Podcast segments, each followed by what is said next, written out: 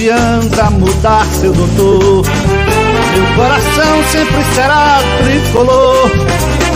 Eu não me canso de dizer Santa Cruz até morrer. Não adianta mudar, seu doutor. Meu coração sempre será tricolor. Eu não me canso de dizer Santa Cruz até morrer é o mais querido, o mais aplaudido.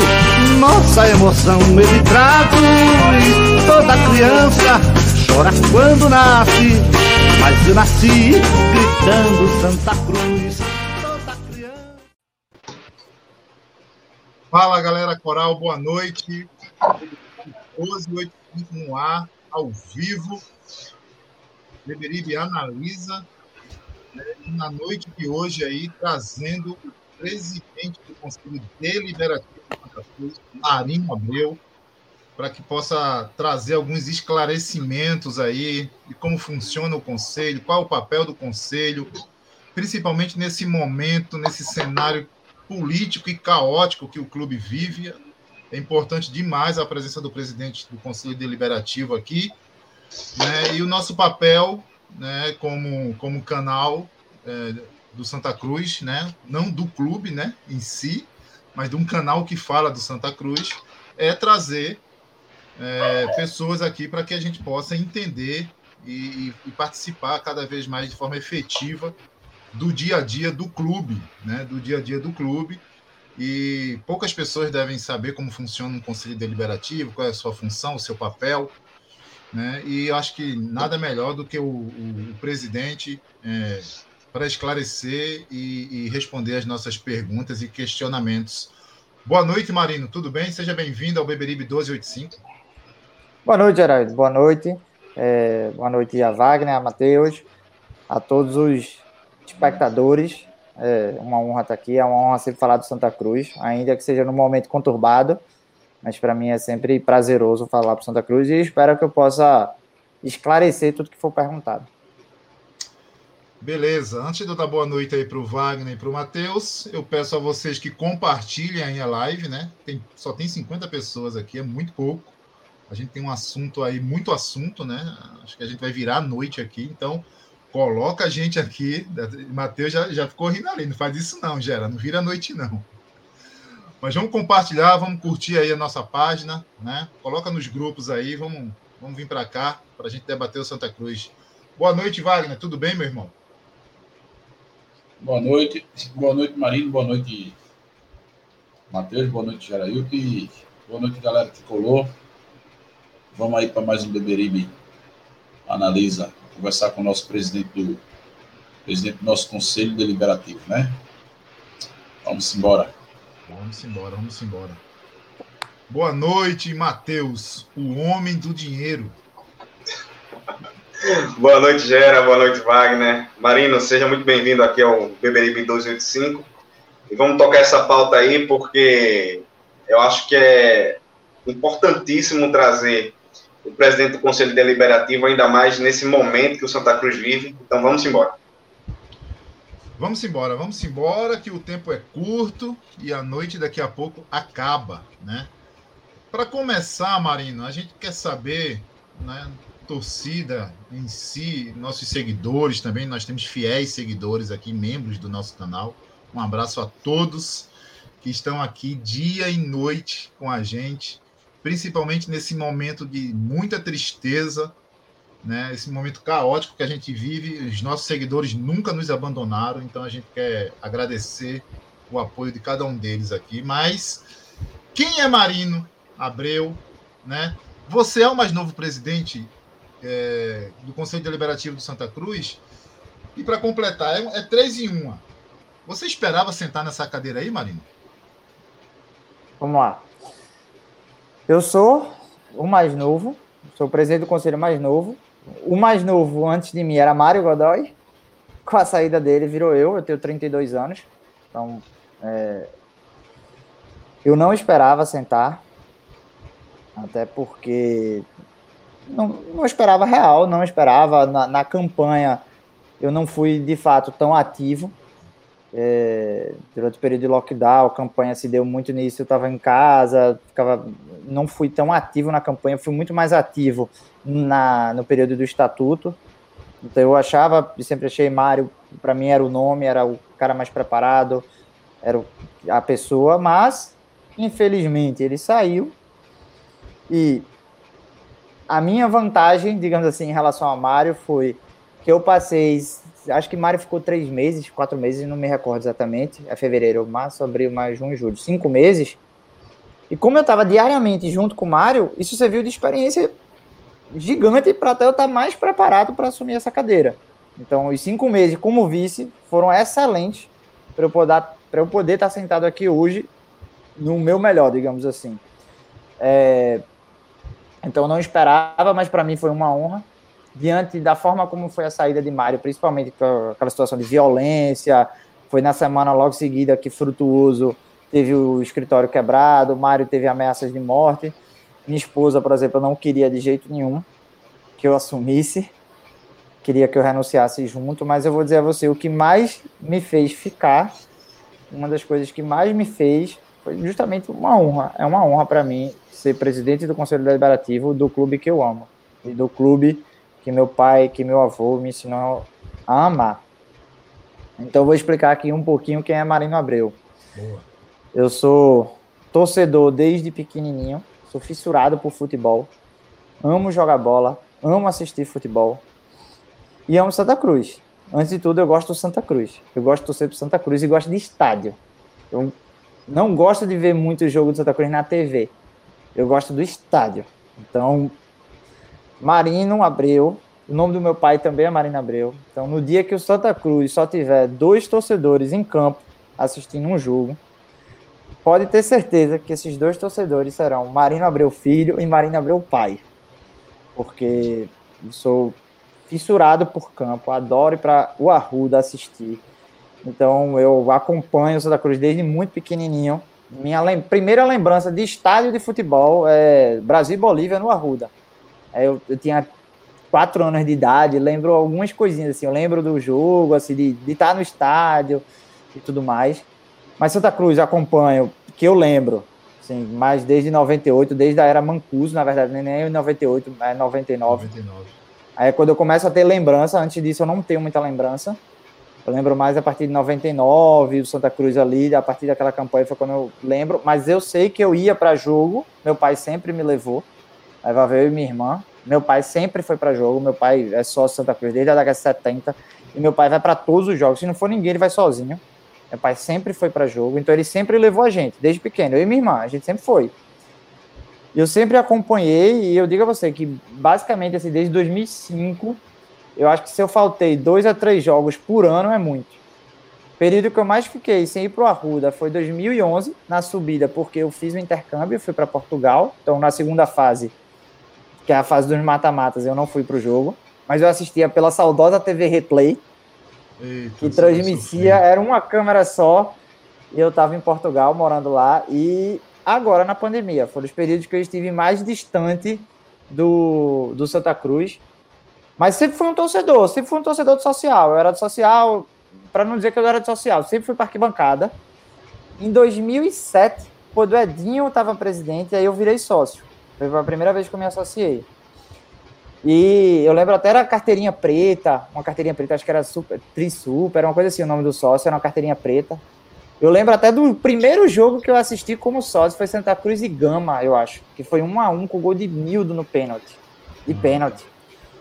E a gente, eu sempre fui torcedor. E quando foi em 2017, a Lírio era 2017, não foi que a gente caiu? Foi, a Lírio. Eu porventura, nesse dia, eu fui para as cadeiras, eu, meu pai, não sei porquê, mas nesse dia a gente foi para as cadeiras, perdido, e eu encontrei um amigo meu. Aí fiquei conversando com ele, ele disse que era conselheiro. Eu perguntei, como é que vira conselheiro? Aí ele disse assim: basta tu ser. Eu te, eu te passo o nome o pessoal vai te ligar e tu vira. Aí eu, ah, beleza, eu quero. Aí eu entrei, chamei meu pai, e desde 2017 foi segundo semestre, Santa Cruz já estava na zona de rebaixamento da Série B. Eu, assim, não faltei nenhuma reunião do conselho nesse período todinho. Eu vou para todas, compareci todas, para não dizer que eu não faltei uma, faltei uma no período, no segundo semestre do ano passado, que era online, quando estava naqueles debates de adia a eleição ou não, aí teve uma que eu estava sem saco e realmente não participei, mas todas as outras eu participei, presenciais ou não. Então eu comecei como conselheiro, então as reuniões iam 10 pessoas, 15 pessoas, no máximo 20. E eu chegava lá e ficava falando. Eu falava, conversava, chegava cedo, ia conversando, conversando. Então eu fui buscando meu espaço, buscando meu espaço, fui crescendo de importância dentro do clube, participei do movimento de estatuto, fui chamado para o executivo de Tininho para ficar como jurídico interno, eu sou advogado.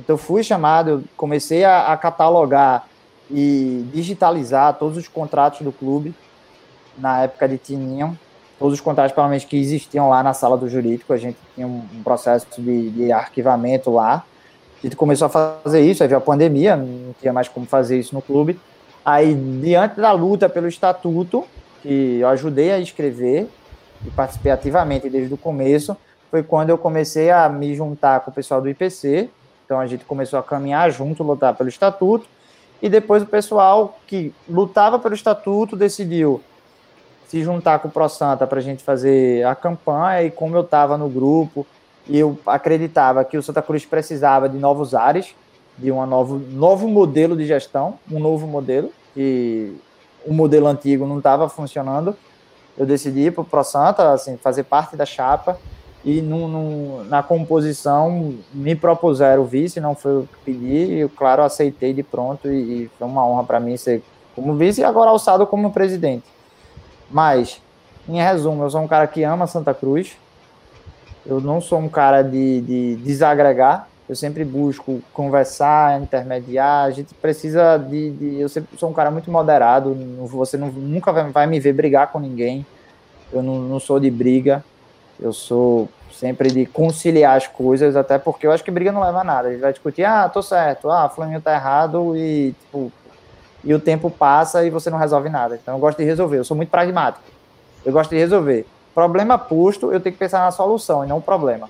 E um dia eu estava numa reunião com o Jonas Avarenga e ele falou uma coisa que martela até hoje na minha cabeça. Ele disse assim: olha, a gente estava reunião, debatendo Santa Cruz, aí ele falou assim: ó, pessoal, pessoal, se a gente for falar de problema do Santa Cruz, a gente vai passar aqui 3, 4, 5, 10, 20 dias. Vamos ser mais objetivo? Eu disse, caramba, de fato. Se a gente for falar de problema do Santa Cruz, ter um monte. Então a gente tem que pensar em solução. Qual é a solução para Santa Cruz? É isso que eu tento pensar todos os dias e é isso que eu vou todos os dias para Santa Cruz buscando fazer. Tentar solucionar o Santa Cruz. É isso. Não sei se eu falei muito. Não, acho que é suficiente. Está apresentado, né? tá apresentado. A única coisa que eu me identifiquei aí, na verdade, é a TV replay que não tinha replay na época. Era. Era uma é. câmera só. É, Era a TV um, replay não tinha replay. Meu Deus do céu, gente. Eu nunca achei, eu nunca achei que a gente ia voltar para TV replay. Estamos é. aí na TV replay novamente, hein? Exato. Vamos lá. Wagner, meu irmão, é contigo aí. Pois é, Marino. Eu queria aqui fazer a minha pergunta Deixa eu pegar minha pastinha aqui, tá? Minha colinha aqui. É, vê só. Segu, é, é, segundo o novo estatuto, uhum. o próximo conselho deliberativo será formado proporcionalmente. Dá para tu explicar para a gente aí? Sim. É, uma das coisas que a gente sempre brigou até no estatuto para que o conselho ele fosse plural. Ele precisava ter um debate de ideias. Às vezes muita gente tem medo, acha que o debate de ideias vai ser um caos e isso e aquilo. É, eu, pelo contrário, eu acho que a gente só sai soluções boas se a gente tiver plura, plura, eita, pluralidade. pluralidade. Isso.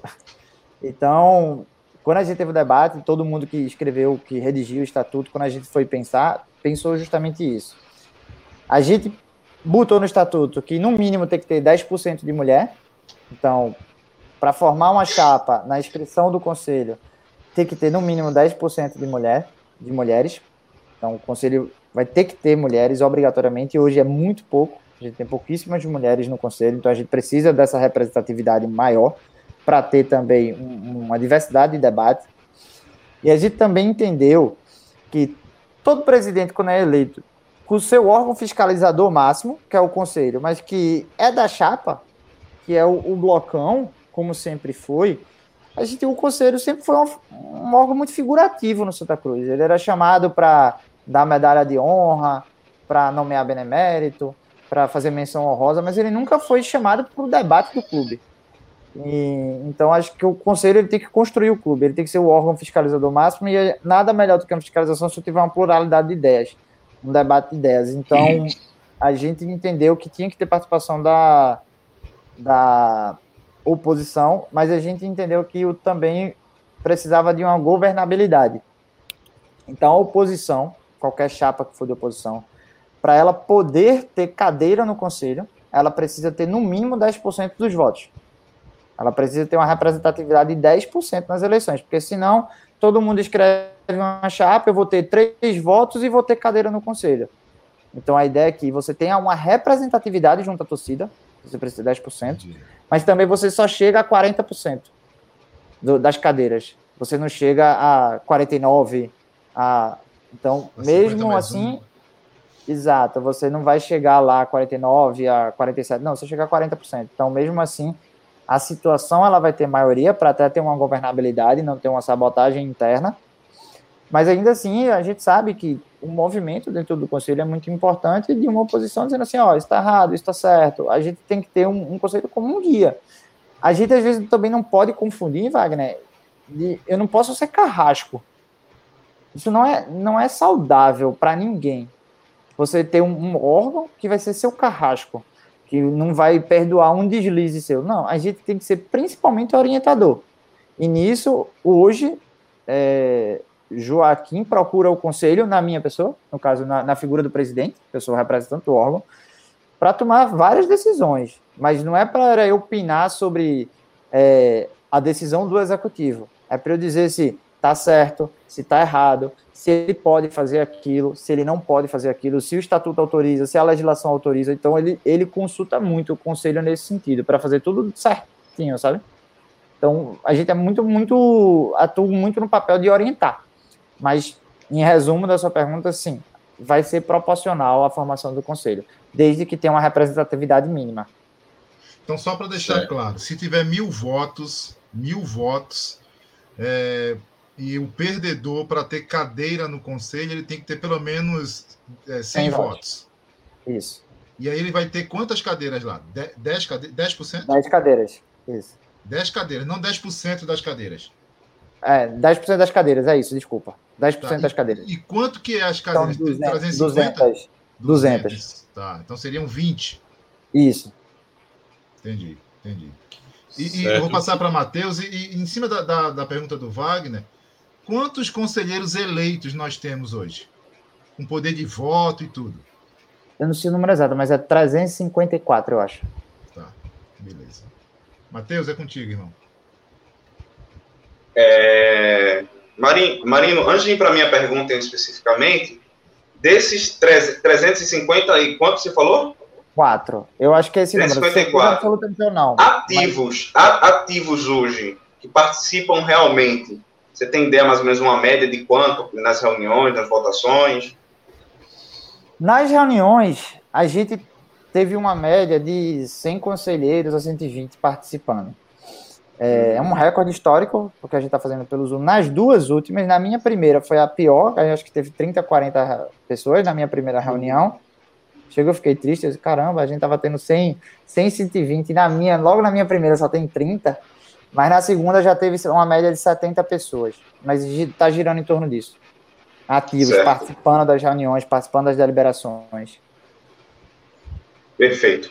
É, minha, minha pergunta é a seguinte: você falou aí sobre o papel que o conselho tem de ser um, um opinador, de verificar a legalidade das ações do executivo. É, Para além disso, qual o papel do conselho deliberativo? Ele também pode propor ações, ele também é propositivo, ou ele tem essa função apenas passiva dentro do clube? Veja, estatutariamente, legalmente, ele é mais passivo, tá? Mas a gente está um, falando de um órgão político. E é a minha luta. A minha luta no Santa Cruz é que o conselheiro, que o conselho seja um órgão, um órgão propositivo. Porque eu digo que a gente, em resumo, resumo, resumo, a gente teria quatro categorias de torcedores, digamos assim. A gente tem o torcedor comum, a gente tem o torcedor que se associa, então é aquele torcedor que já tem uma consciência política melhor, que entende que aquilo é voto, é independente de futebol. A gente tem o torcedor que é o conselheiro, ou seja, que é o sócio conselheiro, ou seja, ele já tem uma consciência política maior ainda, ele já está mais disposto, não vou nem falar consciência política, vamos dizer assim, disposição a ajudar. Então ele tem mais disposição ainda, regra geral, claro, vai ter aquele que só bota o nome, mas assim, regra geral, o conselheiro vai ter uma disposição maior ainda em ajudar o clube. E a gente ainda tem as pessoas que ocupam os cargos de cabeça, que vai ser diretor, vai ser presidente, que é um torcedor, sócio, conselheiro que tem mais disposição ainda em ajudar o clube. Então, a gente muitas vezes, por esse conselho ser, a gente desperdiça essa vontade em ajudar o clube quando eu deixo o conselho ser só passivo. Então, não sei se vocês se recordam, não sei se o pessoal que está assistindo se recorda, mas quando a gente assumiu, Mário montou um planejamento para o conselho. E ele colocou lá que a gente ia ser duas coisas. Que o conselho tinha, fora o, o, a função fiscalizadora, a gente tinha a ideia de ser amigo da base. A gente queria ser amigo da base. E a gente queria ser uma central de soluções se você. A ideia de amigo da base sempre foi uma ideia muito defendida por Mário. E a ideia de central de soluções foi uma ideia muito defendida por mim. Porque a minha ideia é. A gente tem tanta gente aqui boa no conselho, que tem tanta potencial de ajudar e disposição, que a gente tem que usar isso. A gente tem que ver o que é que o clube está precisando e chamar essas pessoas para dizer assim, cara, viabiliza isso aqui. Não é viabilizar dinheiro, porque não é suficiente uma ajuda financeira do, do conselho. Mas, assim, é viabilizar com projetos, com, como a gente estava conversando antes, era assim, ah, eu tenho um projeto, sei lá, de re, reestruturar a área social para construir uma nova piscina. Digamos assim, eu quero construir uma nova piscina. Então, caramba, será que não tem um construtor dentro do conselho que possa ser contratado pelo clube? Não é de graça, não. Às vezes ele vai ser contratado, mas ele pode fazer mais barato. Ele pode ser uma concorrência bem mais barata porque ele gosta do clube. Ou alguém que conhece, alguém que doa material, sabe assim, viabilizar o clube, porque muitas vezes o Santa Cruz ele falta duas coisas principais. Se tivesse que, Marino, quais são as duas coisas principais que o Santa Cruz precisa? Dinheiro e pessoas. Porque para você tocar qualquer tipo de projeto, qualquer tipo de projeto, você precisa de pessoa para executar. Se eu quero reformar uma piscina, eu preciso de pedreiro, eu preciso de uma pessoa que vá ser um engenheiro da obra, o cara que vai assinar, a pessoa que vai comprar o material, preciso disso. Santa Cruz falta. Faltam pessoas para fazer isso. E se faltam pessoas, eu preciso contratar pessoas para ocupar esses espaços, mas eu não tenho dinheiro. Então, quando eu não tenho dinheiro, eu não tenho pessoas. Então, eu queria que o conselho ele suprisse esse espaço, sabe, de ter assim, a gente precisa estar tá, essas soluções apesar de estatutariamente ele ser um órgão muito mais passivo, de acompanhamento, ele eh, serve, e quando a gente reformulou o estatuto, é para que ele fosse um órgão de monitoramento, não é só fiscalizar, fiscalizar, ele vai monitorar, mas ele tem a oportunidade de ser propositivo. Via Marino, eu sou muito tranquilo, muito aberto, tipo, eu, como eu disse no começo aqui, eu sou muito pragmático, então uma das coisas que eu pedi assim que eu assumi foi: eu não quero ofício. Mário gostava mais da coisa mais burocrática, mais assim, ó, ofício. Eu pedi para todo mundo: por favor, não me mandem ofício. Me mandem um WhatsApp, que eu resolvo em dois tempos. Mande no privado, se mandar em grupo, se perde. Aí se manda no privado, Marino, viabilize isso para mim, pronto. Eu resolvo. E se você perguntar aos conselheiros, sempre que me procuraram, eu resolvi em dois tempos que me pediram. Inclusive. Formalidade, né? É, porque assim, aí eu digo sempre assim, ó, a gente vai formalizar quando for uma coisa assim, que, pô, precisa da formalidade.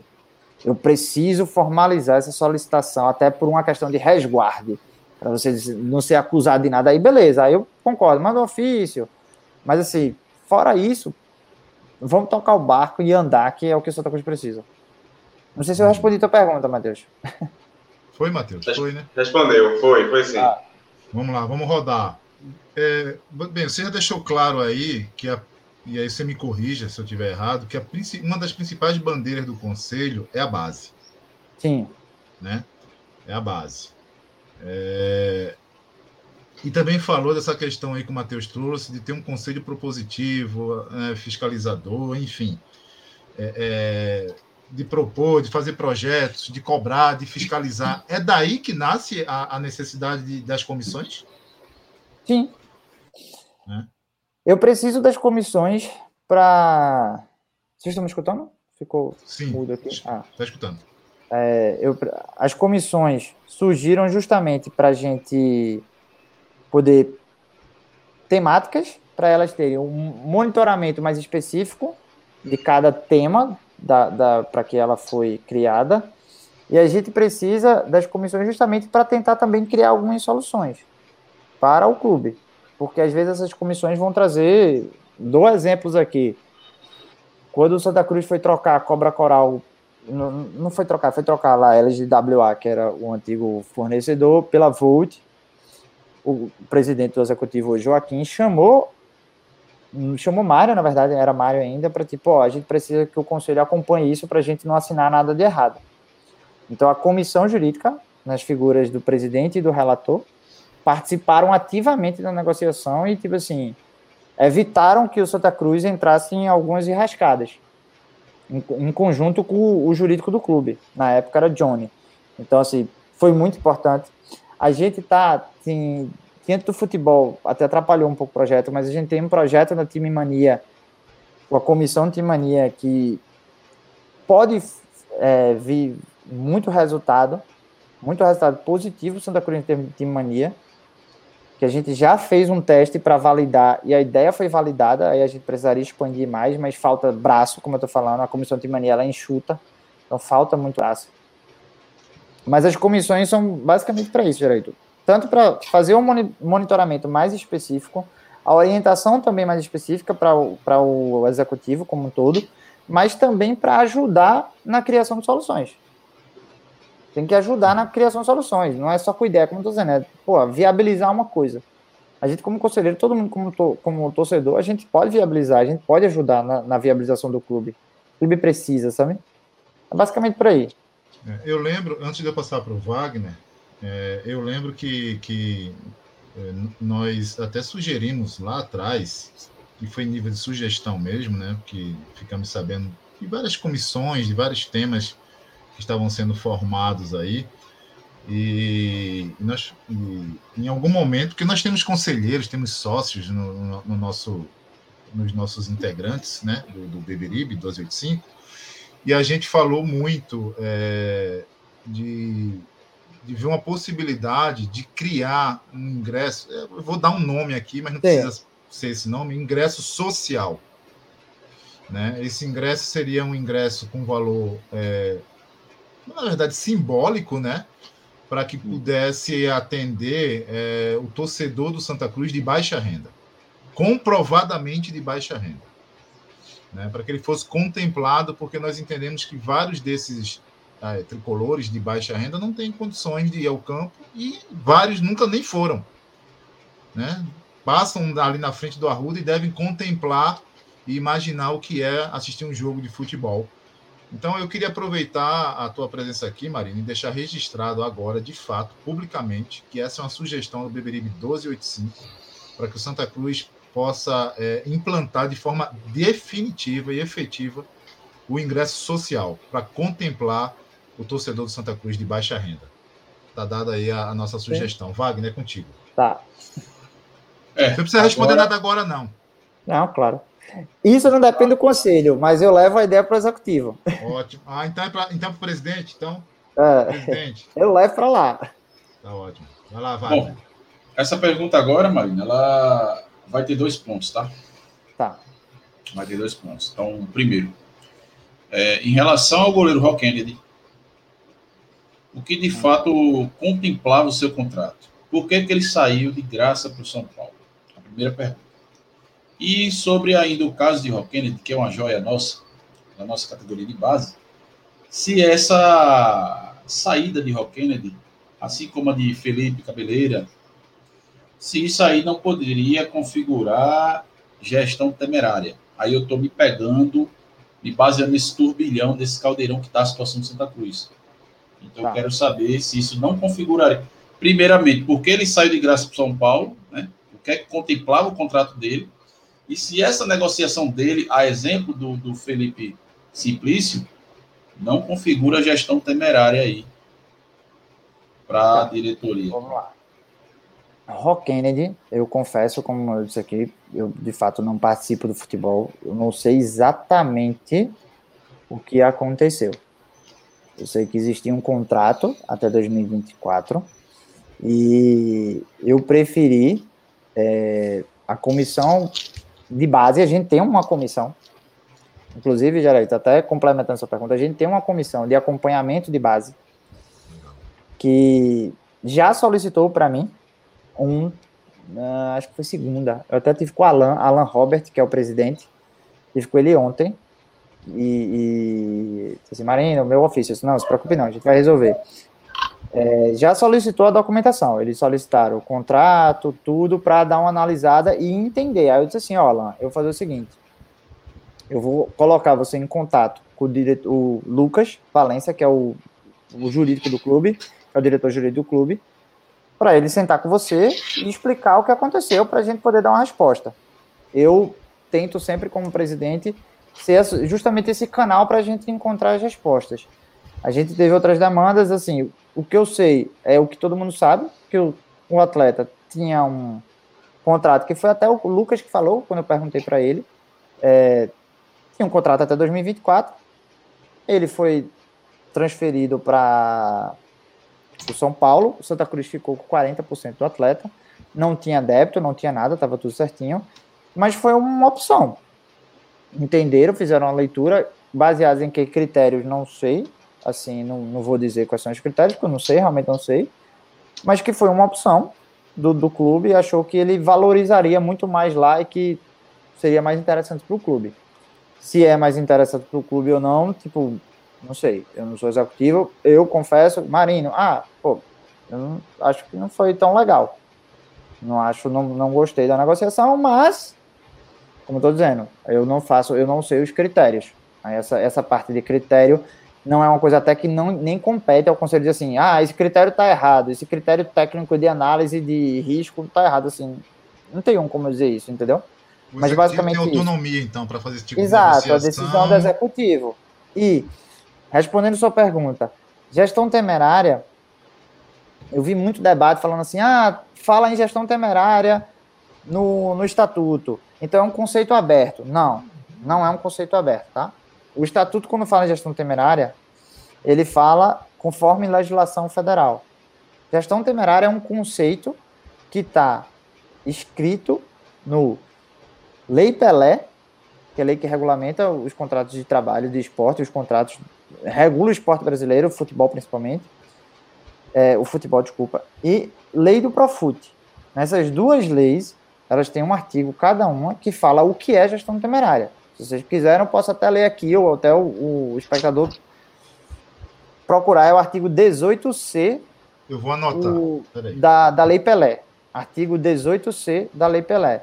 E vender ativo do clube, isso não tá. Gestão temerária, ele vai principalmente para é, irregularidade financeira, sabe? Aplicar, ó, aqui, ó, aplicar créditos ou bens sociais em proveito próprio ou de terceiros obter para si ou para outro vantagem a que não faz jus de que resulte ou possa resultar prejuízo para a entidade esportiva.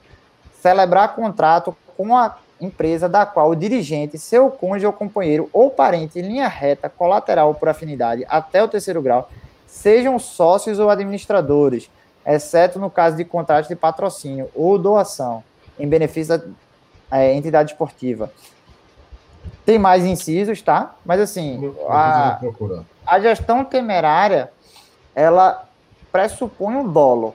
Um dolo em se beneficiar ou em prejudicar a entidade esportiva. Então, assim, ah, eu fiz um contrato ruim. Paguei 200 mil reais num jogador que era horrível. Todo mundo sabia que ele era horrível e que não jogou um jogo. É uma escolha errada, mas isso não é gestão temerária, entendeu? mas assim, eu tenho, eu, eu tenho, eu tenho duas observações para fazer. Tá, Termina, Marinho, que eu faço.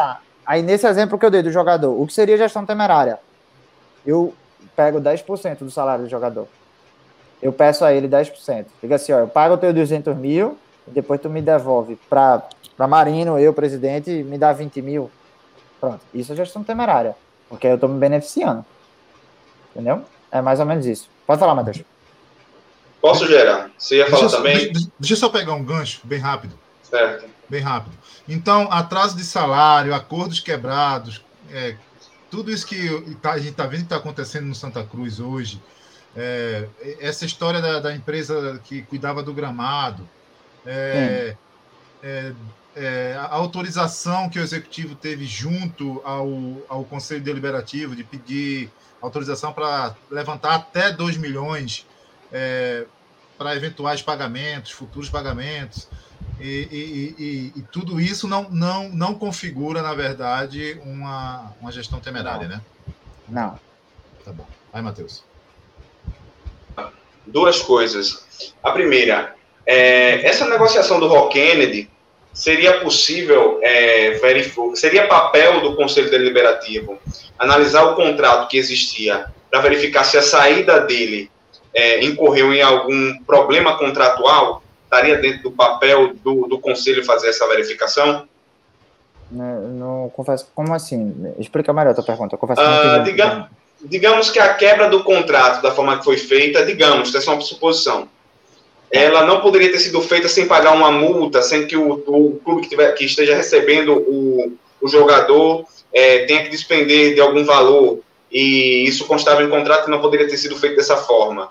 E aí seria papel do conselho verificar o contrato para ver se essa negociação está dentro da legalidade ou não. Não é papel do conselho deliberativo. Não, veja, o papel do conselho é, ele é um papel formal. Ele não é um papel de mérito, tá? Que sentido? Eu não posso analisar se foi bom ou se foi ruim.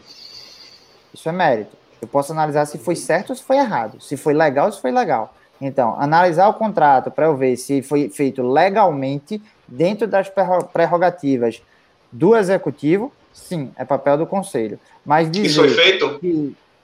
Não, mas é, ele é posterior, ele não é prévio. Tá? E vai ser então, analisado é... agora.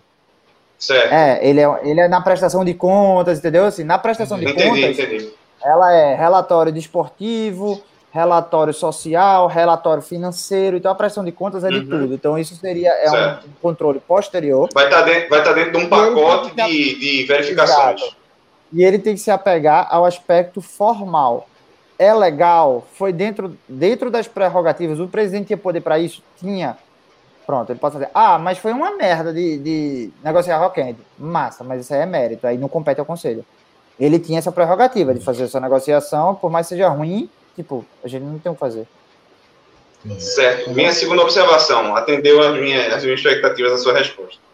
Minha segunda observação é em relação a essa questão aí do, da, da, da Lei Pelé que você citou. Sim. Eu li, eu li o estatuto e lá no estatuto eu não verifiquei a, essa questão de citação da Lei Pelé ou citação de uma lei terceira quando falou dessa questão do. Como é a nomenclatura, Wagner? Gestão, Gestão temerária. Gestão temerária. Isso consta no estatuto? Consta. Eu conferi. Consta, Quando né? todo mundo começou a falar, eu fiquei, caramba, será que não tem? Aí eu conferi, tem assim, gestão temerária ou irregular, eu acho que é o nome, conforme legislação federal. Mas, Matheus, eu não sei de que áreas vocês são. É... Uhum. Eu sou do direito, tá? Sou advogado. Uhum. Mesmo que não tivesse conforme legislação federal, o direito ele tem que ser interpretado como um todo, ele não pode ser interpretado de forma isolada. Então, uhum. a interpretação que tem que se dar ao, ao, dispositivo é uma interpretação conforme o direito brasileiro, conforme o direito brasileiro. Não pode ser tirada assim, pum, deslocada de contexto. Uhum. Qual é o contexto desse, desse estatuto?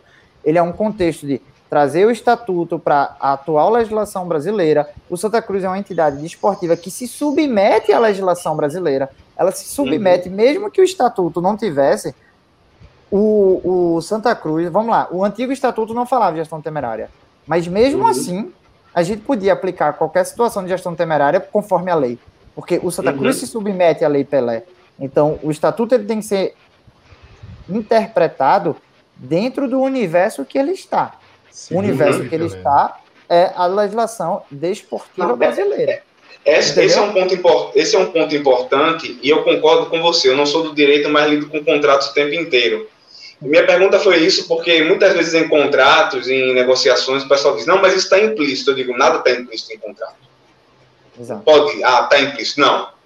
É muito bom que conste em contrato, mesmo tendo essa sua explicação, que eu concordo com ela, a gente sabe que até que, se, que isso se judicializasse e chegasse numa decisão, numa decisão judicial, é, partindo desse ponto que você falou, isso seria uma confusão enorme. Então, isso já corta uma possível judicialização, partindo do princípio que precisa estar constando na lei, na lei Pelé e na lei, de acordo com a legislação federal. Segue aí, Gera. Tá, então vou, vou fazer uma que era para você, o Wagner faz a próxima. É, Marina, é o seguinte: historicamente, a gente viu dentro do Santa Cruz né, conselhos anteriores que davam um cheque em branco para gestões passadas. Ponto. É como você falou, era, era, era figurante, só. Só papel de figurante. Os conselhos anteriores é, é, tinham esse papel. O conselho de hoje, eu te pergunto, vai dar também um cheque em branco para a atual gestão? Ou vai de fato fazer o seu papel de forma justa, transparente, dentro da, da, da prerrogativa do que cabe ao Conselho Deliberativo? Né?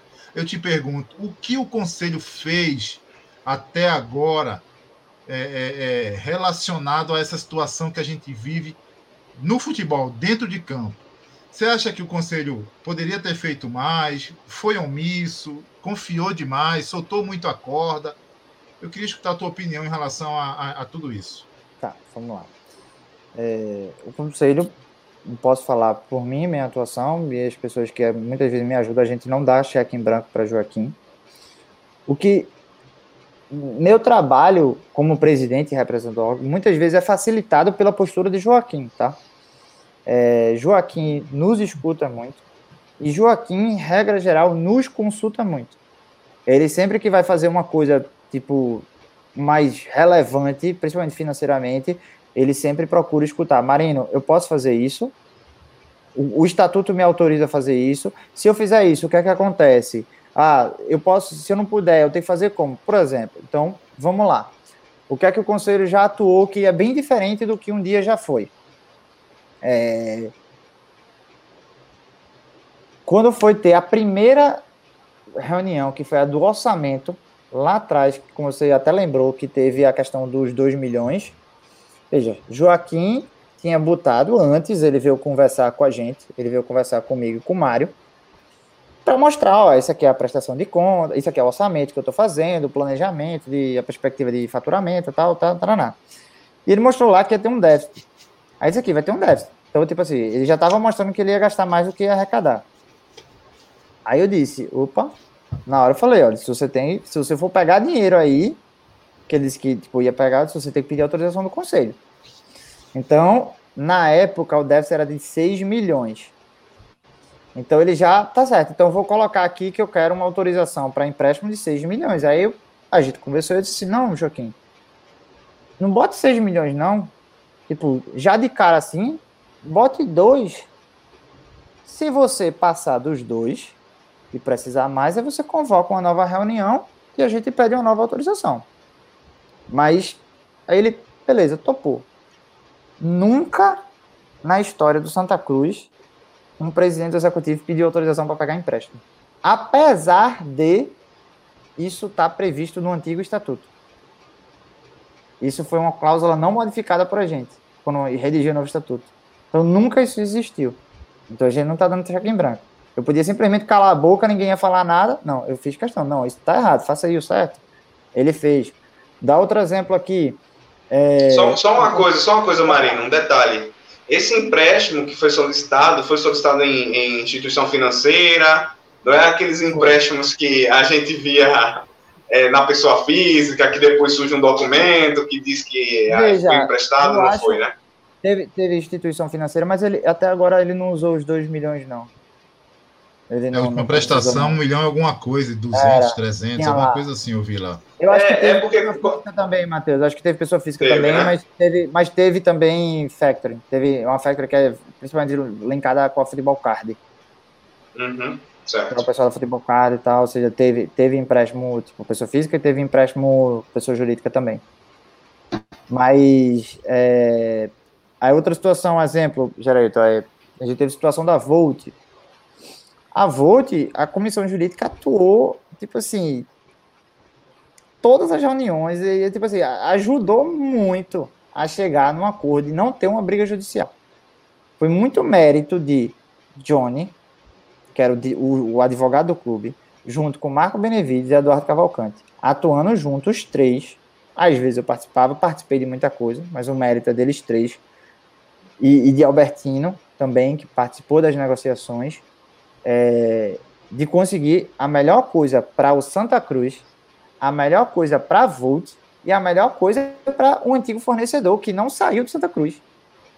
Ele continua no Santa Cruz. Ele só deixou de ser o produtor das camisas, da, do material. Mas ele, pelo contrário, a gente conseguiu uma parceria para ele com a Volt. A gente não, ele fechou, né? Mas assim, a gente ajudou a ele construir uma parceria com a Volt. Então foi bom para todo mundo. Então, apesar de ter tido aquela guerra, mesmo todo mundo lutando, dizendo, ah, é um absurdo tirar, a gente ainda assim lutava por ele, pelo antigo fornecedor, que era o William, lutou por ele, um cara que presta serviço há muito tempo em Santa Cruz, o cara direito tá lá, então tipo assim, ó, William, a gente quer você aqui, mas entenda que isso é melhor para Santa Cruz. Tudo que ele ofertava, a Volt dobrou. Então, era, era interessante para Santa Cruz. Era muito interessante. E se fosse ruim, eu, eu teria lá, ó, não gosto. Então, foram situações que eu digo assim, que o conselho atuou diretamente. Posso dar outra aqui reunião, a última reunião do conselho foi para é, aprovação da diretoria patrimonial. Ou seja, no antigo estatuto, vinha na chapa e os vogais se reuniam e elegiam um presidente. Agora não. O presidente indica um diretor e o conselho aprova. E se, por exemplo, o conselho quiser demitir esse diretor, ou se o presidente quiser demitir esse diretor, o conselho tem que aprovar a demissão. Se o conselho não aprovar, ele continua. Mas assim, eu digo a todo mundo, a gente perdeu para o Altos. E na terça-feira a gente perdeu no sábado ou foi no domingo, não me recordo agora a data. A gente perdeu de 1 a 0 e praticamente aquilo decretou nosso rebaixamento. E na terça-feira a gente teve uma reunião de prestação de contas. Na terça. Ou seja, se o conselho fosse passar pano, cheque em branco, aquele foi o pior momento para ter uma reunião de prestação reunião. de contas. Eu assisti a reunião. Mas eu não desmarquei. Eu não desmarquei, eu deixei. E Joaquim nunca me pediu para desmarcar, mas eu também deixei. E foi uma, uma reunião que teve aprovação do nome do diretor, ou seja, era o pior momento, era o momento mais enfraquecido momento da gestão. Péssimo. Mas ainda assim o conselho manteve, porque o conselho péssimo. vai seguir seus trâmites corretos e certos. O conselho não vai, tipo, ou vou esconder aqui. Não, eita, Joaquim, ó, vou tirar porque tá. Não, Joaquim, paciência. Tipo, tem que fazer. Ele foi nomeado faz uma semana e ele vai ter. Assim que ele foi nomeado, eu convoquei. Bom, Entendi. Ele tem que ser aprovado e acabou. Foi pra Sabatina. Exato. Vamos lá, Wagner, contigo. É seguinte, o Santa Cruz, ele acaba de receber 200 mil da Série C, uma espécie de cota, né? Sim. Ano passado, o clube recebeu um carro. E aí, esse carro está por onde? Qual o destino desse carro? Não faço a menor ideia. Marina, tem que, a gente tem que levantar. A gente tem que levantar. Eu não faço a menor ideia. Esse é um papel do conselho, porque esse carro foi para todas Sim. as equipes no ano passado. É um valor aproximadamente de 80 mil reais. E, e esse carro sumiu. Esse dinheiro ninguém sabe. Né? Eu, é, e aí e aí não tem jeito, porque, cara, como é que o, o, o outro time tá lá com o carro e no Santa Cruz o carro some? Não chega no Santa Cruz. Pô, velho. Eu não faço a menor ideia onde tá esse carro. Então é uma missão sua. Desculpa aí, Marinho, tá rindo, mas é porque eu não aguentei ver. Não, mas claro. Eu, eu vou até anotar aqui, vou anotar. Você, você, tem, você tem ciência que. Rapaz, esse carro não tá. Esse carro não tá no planeta Terra mais, não. É, você, você tem ciência que teve esse carro, porque assim. Sim, eu lembro. Eu lembro tem matéria sobre isso. Sim, eu lembro. É algo muito parecido com o que a CBF está fazendo agora nessa cota de 200 mil. Sim. Esse carro veio justamente para ajudar os clubes no momento de pandemia, na escassez de caixa. Sim. E o carro tá na CBF ainda? Ou não, não pegou para não perder o carro? Porque assim, tá no é, Santa, é aquela história. Se o Santa Cruz Tudo que tá no nome do Santa Cruz é penhorado, né? Exato. Não. A esperança, a esperança do, a esperança do carro estar tá na CBF, eu não sei se é melhor ou pior, porque também ali, meu amigo, já devem ter sumido com esse carro também. Vai, Matheus, vai, Matheus, vai, vai, vai. Vamos lá, ô, ô Marino, seguinte. A gente está vivendo um momento muito caótico politicamente no clube, né? É, até como a gente estava conversando aqui, por conta da, também da realidade política do país. Matheus, posso hum. interromper hum. rapidinho? Pode. Eu pode. abri aqui o estatuto, é no artigo 41, a linha U. Hum. Ele fala assim, ó falando aí, fala gestão fraudulenta, irregular e ou temerária, conforme previsto na legislação federal. Certo. 41, a nossa ignorância, 1. pelo menos a minha ignorância, eu não sabia a, ao que se remetia essa legislação federal, entendeu? Ah. Aí, aí, e assim, eu, eu sempre quis é colocar. Eu, nesse, eu sempre quis assunto. colocar, é, quando eu, a gente fazia as revisões de estatuto, eu sempre lutei por colocar o termo legislação federal, porque assim, se eu coloco lei 11 mil, não sei o quê, se a lei for modificada ou for revogada, aí o estatuto fica desatualizado. Então, legislação federal, tipo, eu já estou falando de, dessa lei, se mudar a lei, da nova lei, Entendi. da lei que tiver em vigor, Não, entendeu? Aí é, é, os ignorantes, perdoa os ignorantes. É, é desculpa, então, a gente... Pode falar, só Sem problema, sem problema. Sem problema. A gente está vendo esse problema político no Santa Cruz, até uma divisão dentro da torcida, né? E aí, é a gente tem muita gente pedindo a renúncia de Joaquim. Tem gente querendo um afastamento através do impeachment de Joaquim. E aí a pergunta é, ainda não é sobre o mérito de haver, de haver, de haver materialidade. A pergunta é, no caso de uma renúncia de Joaquim ou do afastamento dele, o que acontece com Santa Cruz? É, eu assumo eu, eu fico com essa. Com essa Você vai ser o presidente presente. de Santa Cruz, olha aí, gente. Eu, eu assumo interinamente e aí eu tenho que convocar eleições. Mas tem, um, tem um prazo determinado para chamar dessas novas eleições? Dias. Eu tenho que convocar em oito dias. E pelo estatuto são eleições internas, são dentro do conselho.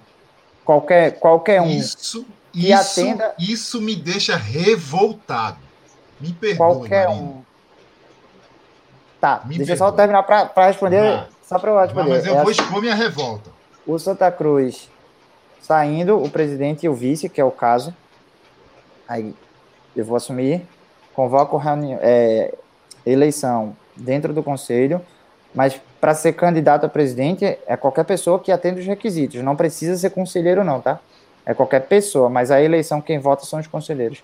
Aí é um mandato tampão, é um mandato até o final da, da do que seria esse, de 2023.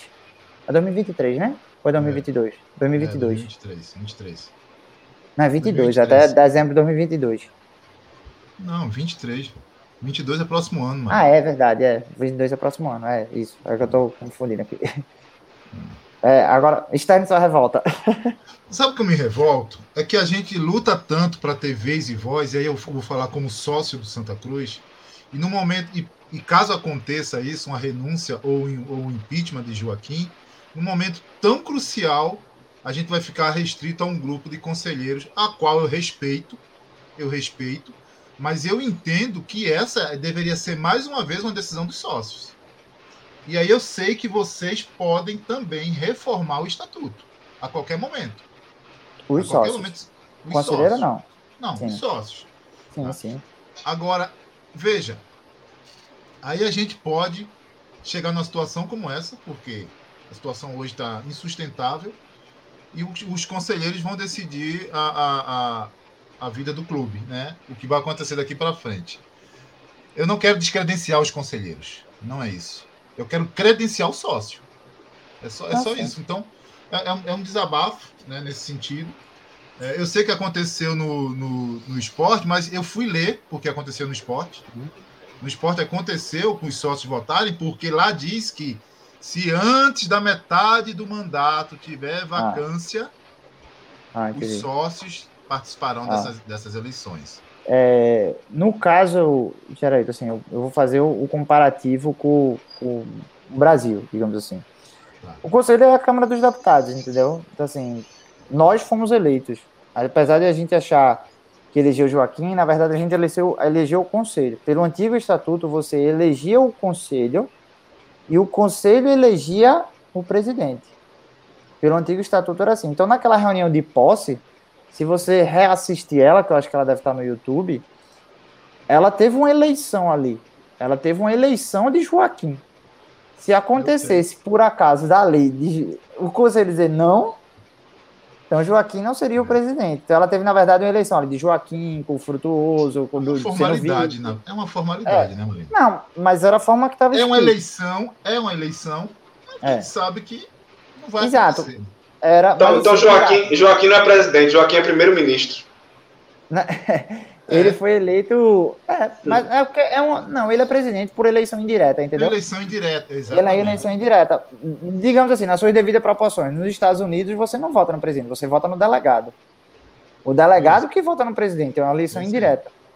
É, e a gente entendeu o seguinte: ó, é um órgão deliberativo, é a Câmara de Deputados de Santa Cruz, é o Congresso de Santa Cruz. Ele foi eleito então, ele foi eleito para representar o sócio. Então, na situação, como é um mandato tampão, ele. Então, é decidido pelo conselho. Assim que pensou, claro, são visões políticas, não tem certo, não tem errado, entendeu? Não, não tem claro. certo, não tem errado. Eu entendo sua revolta, eu acho que talvez, não me recordo exatamente como foi os debates disso, mas com certeza foi pensando principalmente também na praticidade. porque é, a praticidade você ganha tempo, né? Ele agoniza por 45 dias, vamos dizer assim. Uma eleição tem que ter 45 dias de antecedência. Então, se eu for convocar uma Assembleia Geral, é 45 dias, é, não vamos dizer, são quase 60 dias, porque, digamos, um exemplo, Joaquim renunciou hoje. Eu não vou convocar amanhã. Eu vou ter que sentar, preparar, tal, ou seja, vamos dizer, oito dias, aí mais 45 nesse período. Dependendo da época, porque agora estaria tranquilo, agora está sem jogo, não sei o quê, mas dependendo da época, pode ser um caos para o clube. Então, a gente precisava, principalmente na praticidade, de decisões mais céleres e de situações mais céleres. Então, por isso que se botou para o conselho, até para ter uma agilidade na tomada de decisão. Porque se for para a Assembleia, fora a logística da coisa, tem os prazos bem maiores, entendeu? Então, é um, uma situação, pelo menos eu entendo assim, mas posso ter também, posso estar errado, posso, pode não ser o melhor caminho, eu entendo que gestão, como um todo, é, é tentativa e erro, sabe? Ó, tentou isso aqui, não deu certo, corrige e, e vai para o certo. Tá. mais Gera, eficaz. Oi. Jerry Marino, é, antes de eu, ir para a próxima pauta, eu só queria saber a respeito da AGE, uma curiosidade. Podia ser? Eu ia, fazer isso, eu ia fazer isso agora. Eu ia perguntar é. isso agora. Porque Pronto. a gente está vendo, a gente tá vendo é, movimentos aí no conselho de conselheiros, a, a, é, ofícios dando, é, se tornando públicos aí na rede social, né? Sim. E aí, e aí eu te pergunto, né? É, o conselho vai pautar essas solicitações é, para que tenha uma Assembleia Geral? O que é preciso para que se paute? Veja. É... Vai, me conselho... desculpa, que estava aqui na, tava na ah, ordem. Tá. Não, relaxa. Eu vou aproveitar o gancho e vou fazer uma pergunta de cima também. Quer fazer não? Logo? Não, não. Pronto, tá. É, assim, eu queria, é porque o estatuto também ele não, ele não é claro com relação ao procedimento de coleta da, das assinaturas, né? Então, eu queria saber assim da tua visão de, de, de, advogado com relação à coleta, uma vez coletada a assinatura dos sócios e protocolado.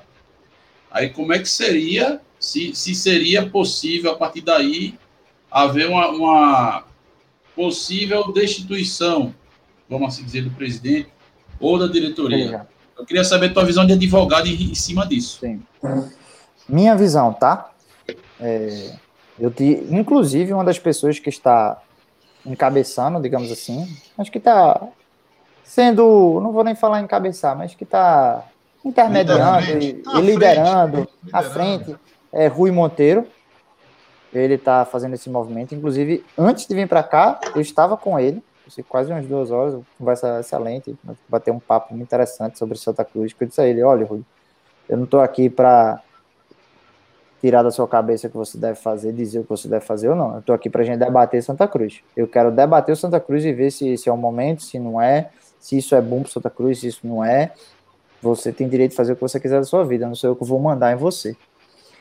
Mas o conselho, todo mundo que faz, que ganha qualquer coisa que adquire um direito, ele precisa ter o seu direito respeitado. Então, ele precisa, para ser destituído, de fundamentação. Na minha visão, tá? Ele precisa ter lá gestão temerária, arte irregular, não é simplesmente querer. Se for para qualquer esfera de qualquer situação, é, tem que ter essa fundamentação. Ó, eu sou síndico do meu prédio, basta os condôminos quererem me tirar? Não, ele tem que ter uma justificativa para me tirar. E se querem me tirar, eu tenho que ter oportunidade de me defender. Eu tenho que defender, eu tenho que apresentar as razões, ela tem que ser um, um, um, uma destituição fundamentada. Vamos lá. Gestão temerária, vamos usar o termo que está todo mundo falando. Ou seja, eu tenho que mostrar que tem gestão temerária. No estatuto atual do Santa Cruz, ele tem é, um procedimento de impeachment, que é justamente nessas alíneas que eu falei para você, artigo 41, a linha U, V, X, ele tem um procedimento de impeachment, que vai via conselho. Esse procedimento é formado uma comissão para apurar as irregularidades, para depois a comissão apresentar esse relatório ao conselho, para se o conselho entender que tem motivos para o impeachment, acatar o relatório da comissão, entendendo que há motivos para impeachment, o conselho convoca uma Assembleia Geral para daí tirar. A gente pular esse caminho, eu entendo que juridicamente não é possível. Tá? Deixa, deixa, eu fazer, deixa eu fazer um apontamento aqui, Marina. Isso, pode, esse, essa, essa comissão ela vai ser instaurada? Ainda não. Porque Ainda vamos lá. É, porque assim, o pedido lá do ofício é para que eu convoque uma reunião para convocar uma assembleia. Não foi para tipo, vamos abrir um processo de impeachment. Foi, convoque uma assembleia. O pedido que me foi feito foi, convoque uma reunião do conselho para a gente juntar um quarto das pessoas, ter um quarto dos votos na reunião para convocar uma assembleia. Então foi pedido para tipo pular o caminho. Eu entendo, mas assim, eu não vou entrar em debate jurídico com ninguém. Eu, até a gente nem conversou sobre direito hoje. Eu disse, Rui, vamos pensar nessa coisa. Não vou debater direito contigo, não. É advogado, sou advogado. Cada um vai ter uma visão e pronto. E a gente faz como quer. Um quarto dos conselheiros podem convocar a GE. Eles não precisam que eu paute. Eles são soberanos. Compete ao conselho, não compete ao presidente é ao conselho. Se um quarto se junta, um quarto convoca. Ele convoca direto, sem minha interferência. Então não precisa dessa minha atuação de, ah, eu vou convocar uma assembleia. Não, tem um quarto, ele junta, mas eu entendo que essa AGE não pode ser para tirar. Para tirar um presidente do executivo, ele tem que passar pelo processo de impeachment. Ponto. Na minha visão. Ou ele renunciar. Minha interpretação chegando, che chegando é a, a se... sua mesa chegando à sua mesa uma solicitação um, um, um, do impeachment para a instalação dessa comissão, é prerrogativa sua aceitar ou não, ou você é obrigado a aceitar e abrir a comissão? Prerrogativa minha. Certo. Mas assim, eu não tomo decisão sozinho. Primeiro, certo. claro que eu tenho que conversar com minha vice, eu vou passar para minha comissão jurídica, para me dar o respaldo se eu posso, se não posso, se eu acato, se eu não acato, se eu devo acatar, se eu não devo acatar. E antes de tudo, conversar. É como eu disse, hoje eu estava com o Rui, eu dizendo assim, ó, Rui, bora pensar no Santa Cruz, bora pensar para frente, bora ver aqui qual é a melhor solução. Se você entender que essa é a melhor solução, beleza, é seu direito. Vá atrás do que você acha que você deve fazer. Não sou eu que vou lhe impedir. Mas assim, vamos é, pensar além. Eu sempre peço para pensar além, porque o que eu bato na tecla não é defendendo o nome de Joaquim. Essa, mas eu estou pensando no Santa Cruz e eu acho que essa é uma oportunidade única, porque o Santa Cruz sempre teve entraves. Quando eu comecei a entrar no Santa Cruz, meus amigos chegavam para mim e diziam assim: Marino, o Santa Cruz não quer ser ajudado. Você quer ajudar o Santa Cruz? Eu acho que todo mundo aqui já escutou essa frase. Mas o Santa Cruz não quer ser ajudado, porque o Santa Cruz tinha lá seus loteamentos, cada um mandava numa coisa, não deixava ninguém lá fazer nada na sua área. Tinha o cara da patrimonial, tinha o grupo da social, o grupo da piscina, o grupo do não sei o que. Cada um comandava, e se alguém de fora tentasse chegar nessa área, normalmente era travado. Isso não tô, eu não estou falando se é certo ou se é errado, estou falando o que acontecia, tá? Não estou entrando nesse mérito. E eu estou diariamente com o Joaquim. E com o grupo de Joaquim. Vou falar nem Joaquim, porque ele não, não, ele não preside sozinho, ele tem um grupo. E foi eleito com ele, que é o ProSanto. Algumas pessoas saíram, mas ainda tem muita gente do ProSanto dentro. Esse grupo, ele é muito aberto. Ele não tem essas travas de tipo, a base é minha, não mexa na base. Não. Se qualquer torcedor chegar com um projeto bom, viável para o Santa Cruz, todo mundo assina embaixo, faça, porque literalmente todo mundo está precisando de Santa Cruz. Então, eu digo, porque eu sou uma das pessoas que vou lá assinar embaixo e que vou lutar pela coisa. Então, antes de, talvez de a gente pensar no impeachment, eh, eu estava até conversando com o Geraldo Wagner antes, assim, Santa Cruz falta tudo. Então, o próximo presidente, seja por renúncia, seja por impeachment, seja por qualquer coisa, ele vai ter as mesmas dificuldades. Se você fizer um recorte de 40 anos, bora botar minha idade, 30 anos, fazer um recorte temporal na história do Santa Cruz de 30 anos, de 90 para cá, eu acho que o único ano que a gente foi para campo e disse assim, caramba, certeza que o Santa Cruz vai ganhar, porque o Santa Cruz foi avassalador, foi 2005. Todos os outros anos, o Santa Cruz em algum momento do ano capengava. Se você for, ah, 2016, foram quatro meses. Foi até começar a Série A.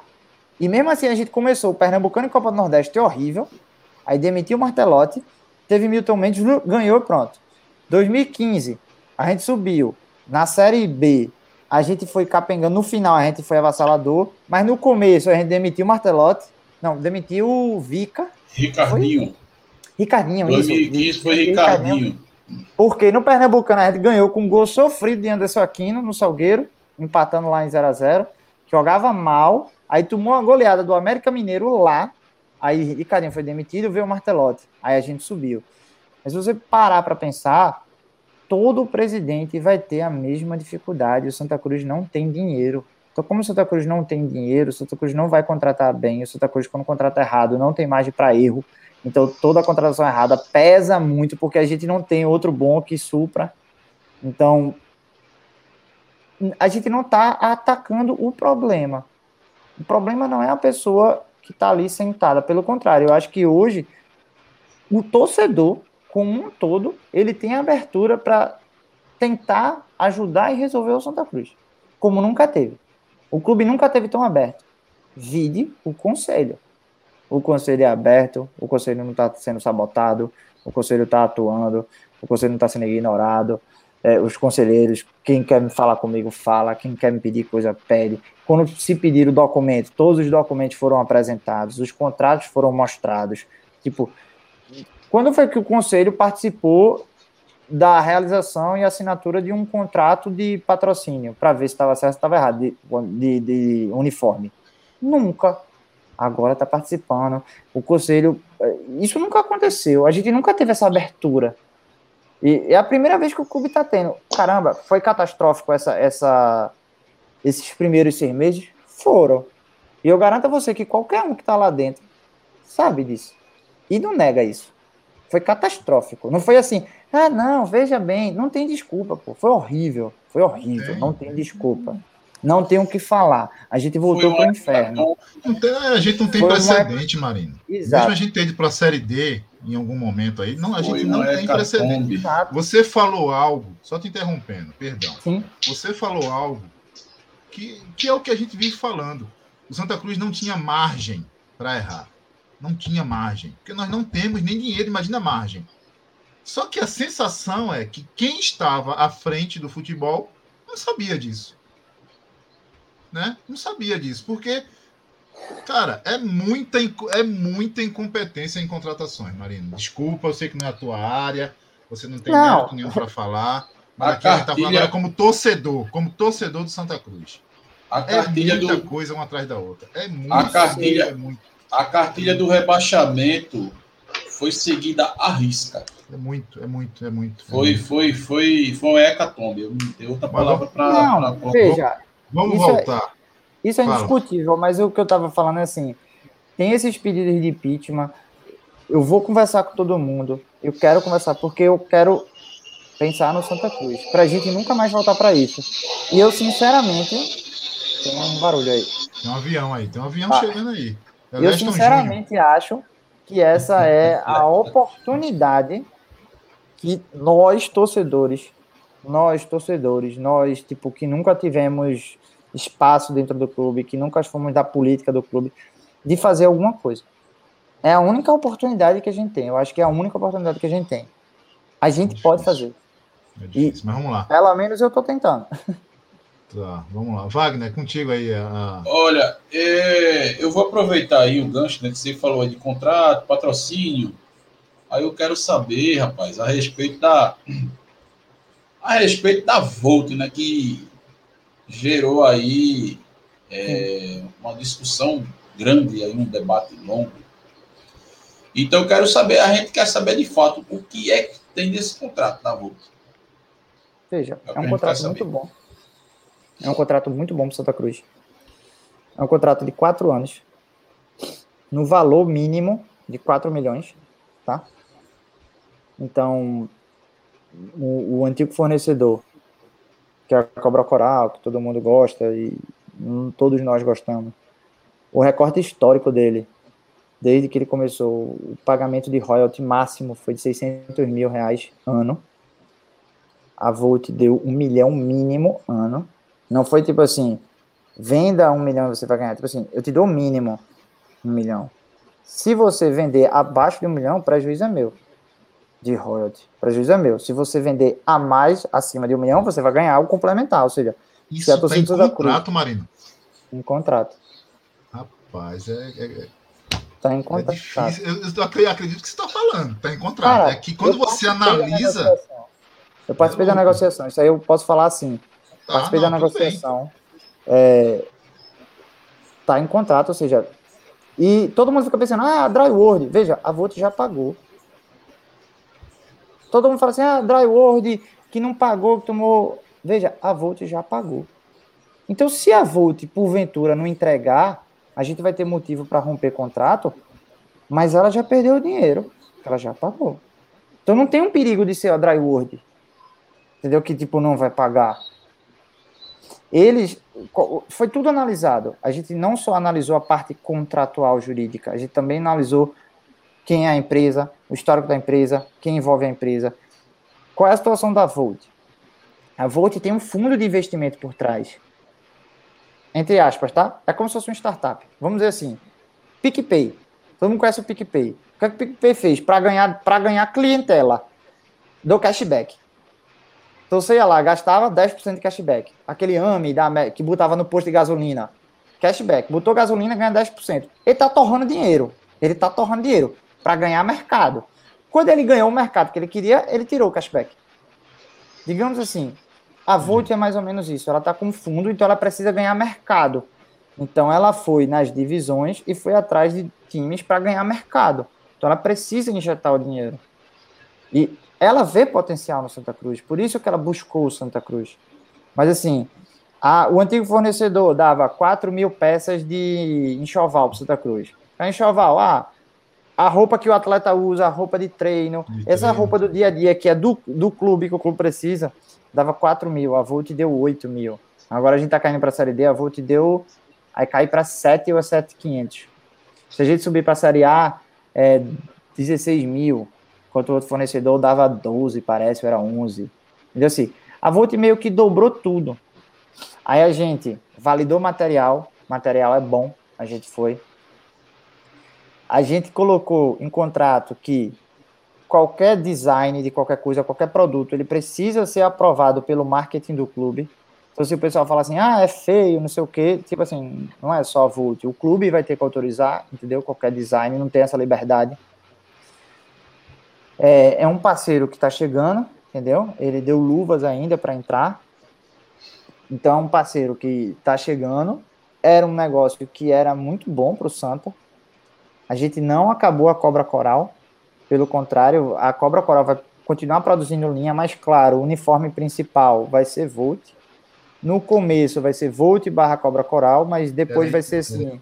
É, isso que eu te Volt, vai ser Volt, aí é. o segundo padrão vai ser Volt Cobra Coral, mas vai ter linha Cobra Coral. O nome da loja vai continuar sendo loja Cobra Coral, a marca continua. Entendeu? Vai ser mas, um, um, um co-branding, então, né? É, Marino, Marino, é, é, assim, no caso, no nosso manto lá, hum. vai estar lá, qual o símbolo que vai estar lá? É importante perguntar, porque. De início, de início vai ter os dois. Tá? Volte e cobra coral. Isso. Volte e, e, e depois vai ficar só Mas, Volt. Num processo de migração vai ter Volt. Aí, provavelmente, assim, vai vir cobra coral aqui atrás, ou tipo, embaixo, assim, sabe quando tem na, na, barra da camisa, quando tem assim, tipo, produto oficial. Marca oficial, não sei o quê. Marca ah. oficial, cobra coral, entendeu? Sempre vai ter o cobra coral, mas não no principal aqui no peito. Mas na estampa do peito vai vir Volt. Entendi. Isso. Porque é tipo pênalti, é, é. tipo Adidas, entendeu? É, tem que tomar muito cuidado, porque na verdade a cobra coral, eu, eu, eu fui um, um dos que falei isso aqui. Existe uma, um, uma, um sentimento de pertencimento do Sim. torcedor. Isso. Exato. Né? Isso. Isso não Exato. pode ser ignorado. Né? Uma raiz claro, forte, claro. caiu Mas, nas graças da torcida. O que, olha, o que, aí, aí, eu posso falar sem, sem, sem nenhum receio. O que o William fez, eu nem conheço o William, tá? Sim. Nem conheço. Mas o que o William fez perante a cobra coral, a, a forma como ele gerou, é, geriu né, a, a, a marca, ele, ele conseguiu criar essa sensação, esse sentimento de pertencimento. É, é, é branding. Ele fez mas, mas, o papel do branding, entendeu? Mas entenda, Gerailton. Por isso que o clube lutou tanto para manter ele no negócio. Ótimo, ótimo. A gente lutou muito, veja, era simples para a gente romper o contrato com ele. A gente tinha um contrato com ele, tanto que, tipo, de início, quando não avançou, a gente tinha a opção de romper sem multa. Então a gente, mesmo assim, a gente lutou. Ele foi muito parceiro, todos nós, foi todo mundo interessante. Tanto que ele permanece no jogo, ele permanece pro, produzindo alguns produtos, claro, de acordo. Ele vai produzir um produto, ele tem que ter autorização nossa e da Volt, porque a Volt produz principalmente material de tecido, ou seja, é fábrica texto, então todos as outras, os outros produtos que ele produz, a Volt não faz. A Volt gostou pra caramba do material dele, então a Volt disse que quer expandir para os outros times da Volt o material dele de principalmente camisa retrô, que a Volt não tem e tudo mais. Por isso que a gente lutou muito para que ele continuasse como parceiro do clube. A gente entende isso de pertencimento, mas aquilo que a gente estava falando antes, o clube precisa de receita, o clube precisa andar. A gente tem que, claro, ter amor pelas coisas do clube, mas a gente também precisa ser prático em algumas coisas. Tem que andar eu junto. não posso. É, eu tenho que ter coisas de tipo. que sejam Exatamente, tem que andar junto. Então, assim, junto. friamente para o clube era interessante, entendeu? Assim, claro, se viesse uma coisa horrível de material, não, mas assim, pô, era um material bom. O próprio William validou o material, disse assim, ó, é material bom, de qualidade. Ele levou a camisa do Remo pra gente, a gente viu, assim, era bom, sabe? Tipo, e o contrato foi muito vantajoso para Santa Cruz e é vantajoso para eles também, sabe? Porque assim, claro. eles querem vender, eles vão, a vantagem também é assim, sabe? Ele vai vir para vender, ele não vai vir perder dinheiro. Então, ou seja, ele vai investir no, no, digamos, como é que eu posso falar o nome? Tipo, em ter vários lugares, sabe assim, em ter vários lugares e tem todas as lojas vendendo. Ele vai investir para ter isso, sabe? Ele vai investir. Não vai tirar o nome o da loja, vai ser Cobra Coral vai produzir produto Cobra Coral, entendeu? A linha casual. O William continua nosso parceiro. Sim. O William, William continua, continua nosso parceiro. Continua. O William continua com as lojas. Eles, a gente fez, olha. O William continua com as lojas. Eles só vão ter a loja da sede. A Volt só vai ter a loja da sede e a loja do Rio Mar. E todos os outros shops continuam com o William. E o William continua com autorização para abrir quantas lojas ele quiser, desde, claro, a Volt entenda que é um mercado bom e autorize. Ah, o William quer abrir em Caruaru. Eu não sei nem se tem, mas vamos dizer assim, Paulista. Cara, precisa, o interior, o interior tá totalmente é, esquecido. eu não sei se tem, mas eu tô dando um exemplo eu... assim, vai, vai ver em Caruaru, aí o William quer abrir, aí ele fala com a Volt, a Volt autoriza, ele abre. Aí a gente botou também em contrato assim, por exemplo, que a prioridade de, de venda são nas lojas do clube, essa aqui tem a marca do clube, então, por exemplo, o William vai ter prioridade de compra do material, tem que ser espalhada nas lojas, ou seja, não pode concentrar em uma única loja, tem que ter em todas as lojas. Quer, eles querem garantir que vai ter o produto distribuído, entendeu? Então, assim, foi bom para o Santa, foi bom para a Volt, foi bom para o William, foi bom para todo mundo. Entendi. O pessoal do, o pessoal do chat aqui tá, tá chateado aqui com a gente, xingando a gente. É que, cara, tem, tem pauta também. E tem muita pergunta que a gente tá vendo aqui que Marino não, ele não, não consegue responder. Por exemplo, Marino, quando é que vai chegar a terceira camisa é, da, da, da, É que do projeto Equidiz? Quando é que chega? é entre 25 e 30 de outubro. Pronto, 25 e 30 de outubro. Por que, porque a gente não, até agora, né, é- isso também é outra, é- é- eu acho que é um problema seríssimo, nós vamos acabar o ano sem ter uma camisa lançada do padrão oficial. Nem Não primeiro, sei. nem segundo padrão. Não sei. E é, é marketing, gente. É marketing isso Isso eu aí. não sei responder. né? Então tem coisas que não, que não, que não vai dar, entendeu? Para responder. Mas vamos lá. Quem é que está com a vez? É, é... Matheus. Agora é Matheus. É, Marino, seguinte, as reuniões durante todo esse período de pandemia são reuniões virtuais, estão sendo transmitidas para o pessoal, né, para o público que tiver interesse, tá, se- tem sido transmitido. É, com a volta das reuniões presenciais com o tempo, né, passada a pandemia, essas reuniões vão continuar sendo transmitidas para o público poder acompanhar? Vão ser mistas. Sempre vão ser mistas. Ótimo. Muito bom. Muito bom. Eu, a gente não fez a última, inclusive, presencial, só porque eu, assim, eu não, não, não achei, não tive tempo de parar para ver a logística, sabe? Assim, de, tipo, eu tenho que parar pelo menos uma semana para eu testar, eu tenho que fazer teste, para ver câmera, para organizar tudo direitinho, sabe? Para também não ficar uma transmissão de um notebook e, e não participar direito, sabe? Eu tenho que. É só por isso que eu ainda não fiz mista, só por uma questão de logística. Ó, eu, tenho, eu, tenho, eu tenho um questionamento aqui, Marina. É o seguinte: por que o atual estatuto do Santa Cruz não está disponível no site do clube? O que está disponível lá é o estatuto antigo, anterior. Também não sei. Por favor. Né? Vou já Porque- anotar aqui. porque a gente entra no site, o estatuto que rege o clube, que a gente todo mundo brigou para que fosse aprovado. Quando a gente entra no site do clube para baixar, tá, é, o, é o anterior. Tá. Tá? Já Então, está essa- essa é uma- aqui. Essa é uma reivindicação. Outra, revi- Tá. outra, que eu quero trazer aqui, essa, essa é do chat. Eu acho, essa eu acho Tá. que você consegue responder.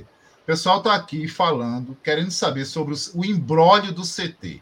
E aí, dos dois CTs. Né? O Santa Cruz tem dois CTs Tá. e parece que não tem nenhum. O que acontece Santa Cruz e o CT lá de aldeia? E o que acontece Tá. com Santa Cruz e o Valdomiro? O CT que foi, é, numa palavra não é indenizado, aí você pode me ajudar, pela prefeitura, Desapropriado. desapropriado. Obrigado. Vamos O lá. que, é que acontece com esses dois e o Santa Cruz, onde é que ele se encontra? Ele é dono de, do quê? Ou não é De dono nada. de nada? Ele é dono de Como é nada. que é? Dono de Ele nada, não é Santa dono Cruz. de nada. Isso. Fala aí, Marinho, por favor. O CT de Ninho das Cobras. Vamos lá, a gente hoje tem três CTs, tá? Tá. A gente não tem só dois, não. Quando a gente assumiu, a base, o pessoal da base conseguiu uma parceria com o Unibol. E a base tem um CT próprio agora, que é o CT do Unibol. O, o acordo com o Unibol é que ele tem os projetos sociais lá, então os horários do projeto continuam. E o Santa Cruz faz a manutenção do espaço. Então a gente tem esse contrato assinado, não é de boca, não é nada, a gente tem uma parceria com o CT Unibol. Então a base hoje do Santa Cruz conta como CT próprio, digamos assim.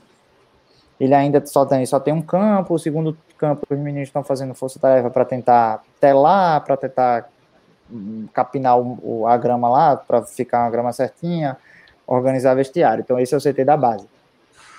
O Valdomiro Silva era um CT abandonado, né? Era um CT que também não está em nome de Santa Cruz, não, não pertence assim, não está em nome de Santa Cruz.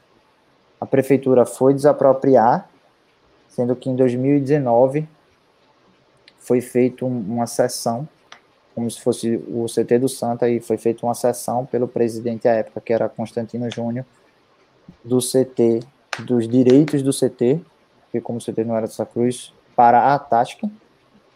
Foi feita essa doação. Então, em 2019, a revelia do conselho, que teria que ter, mas a revelia do conselho, o CT Valdomiro Silva foi doado para a TASC. Então, no processo lá de desapropriação do CT, já tem lá a petição da TASC dizendo que o CT é dela, não é do Santa e que quer receber. E o CT Ninho das Cobras também é da ATASC, não é de Santa Cruz.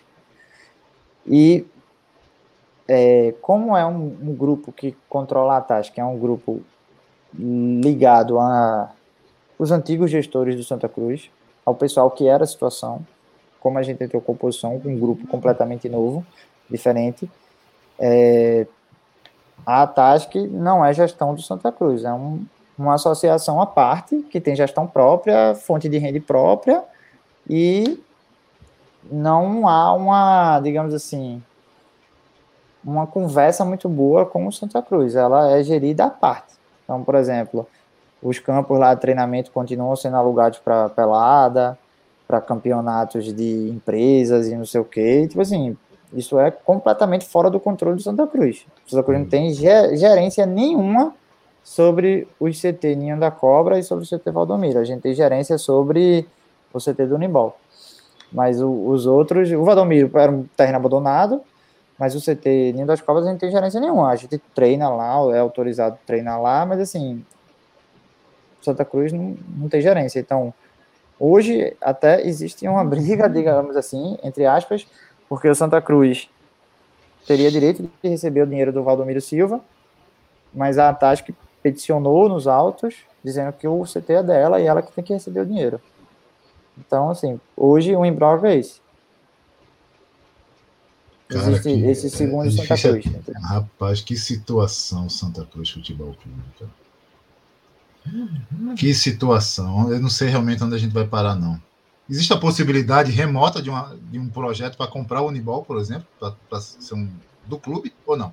Não, não, futuro, não chegou a ser um projeto, alguma coisa nesse sentido, não, né? Não, não chegou a se discutir hoje, não. Assim, a, a, acho que até a gente primeiro precisa se ambientar, se habituar, viabilizar melhor, sabe? A gente consegue só um campo lá, então a gente tem um segundo campo aí, a gente está tentando estruturar o segundo campo para poder ter dois campos, depois estruturar o vestiário, construir uma torre para para análise de desempenho, sabe? Porque hoje a base Santa Cruz conta com análise de desempenho, conta com GPS, conta com tudo. Entendi. Aí a gente precisa, tipo, aí tá tentando estruturar lá, sabe? Entendi. Wagner, faz a próxima aí que depois eu vou fazer a dos membros e liberar, e liberar a Marina. É... O seguinte, é a penúltima aí da. Dentro do CD, Conselho Deliberativo, existe algum movimento ou comissão para iniciar um debate de um possível Santa Cruz SA?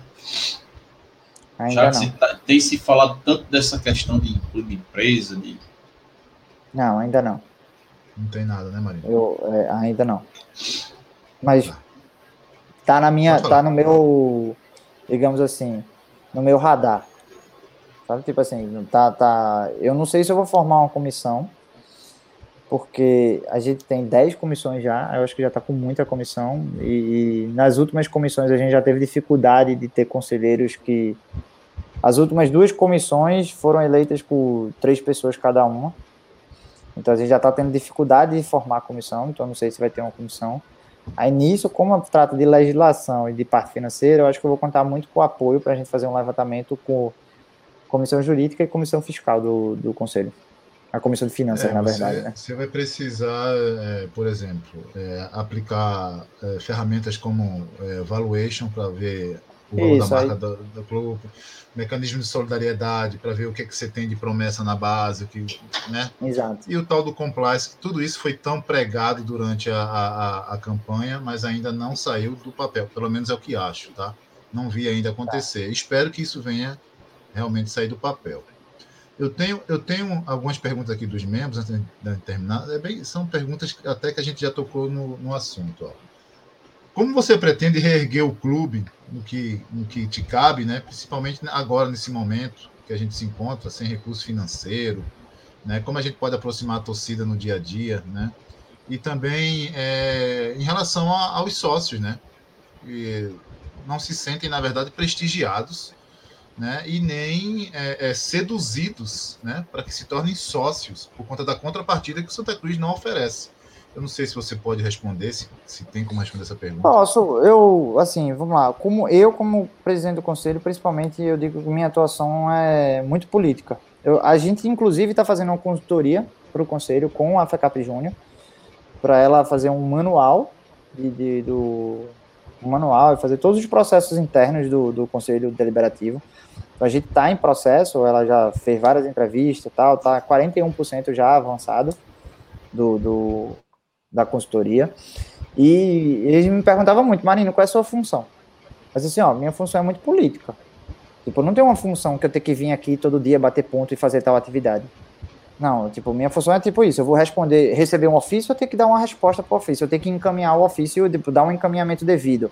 Eu vou, às vezes, tipo, receber um recurso, eu tenho que repassar o recurso. São coisas, e principalmente são muitas coisas políticas que eu faço no dia a dia.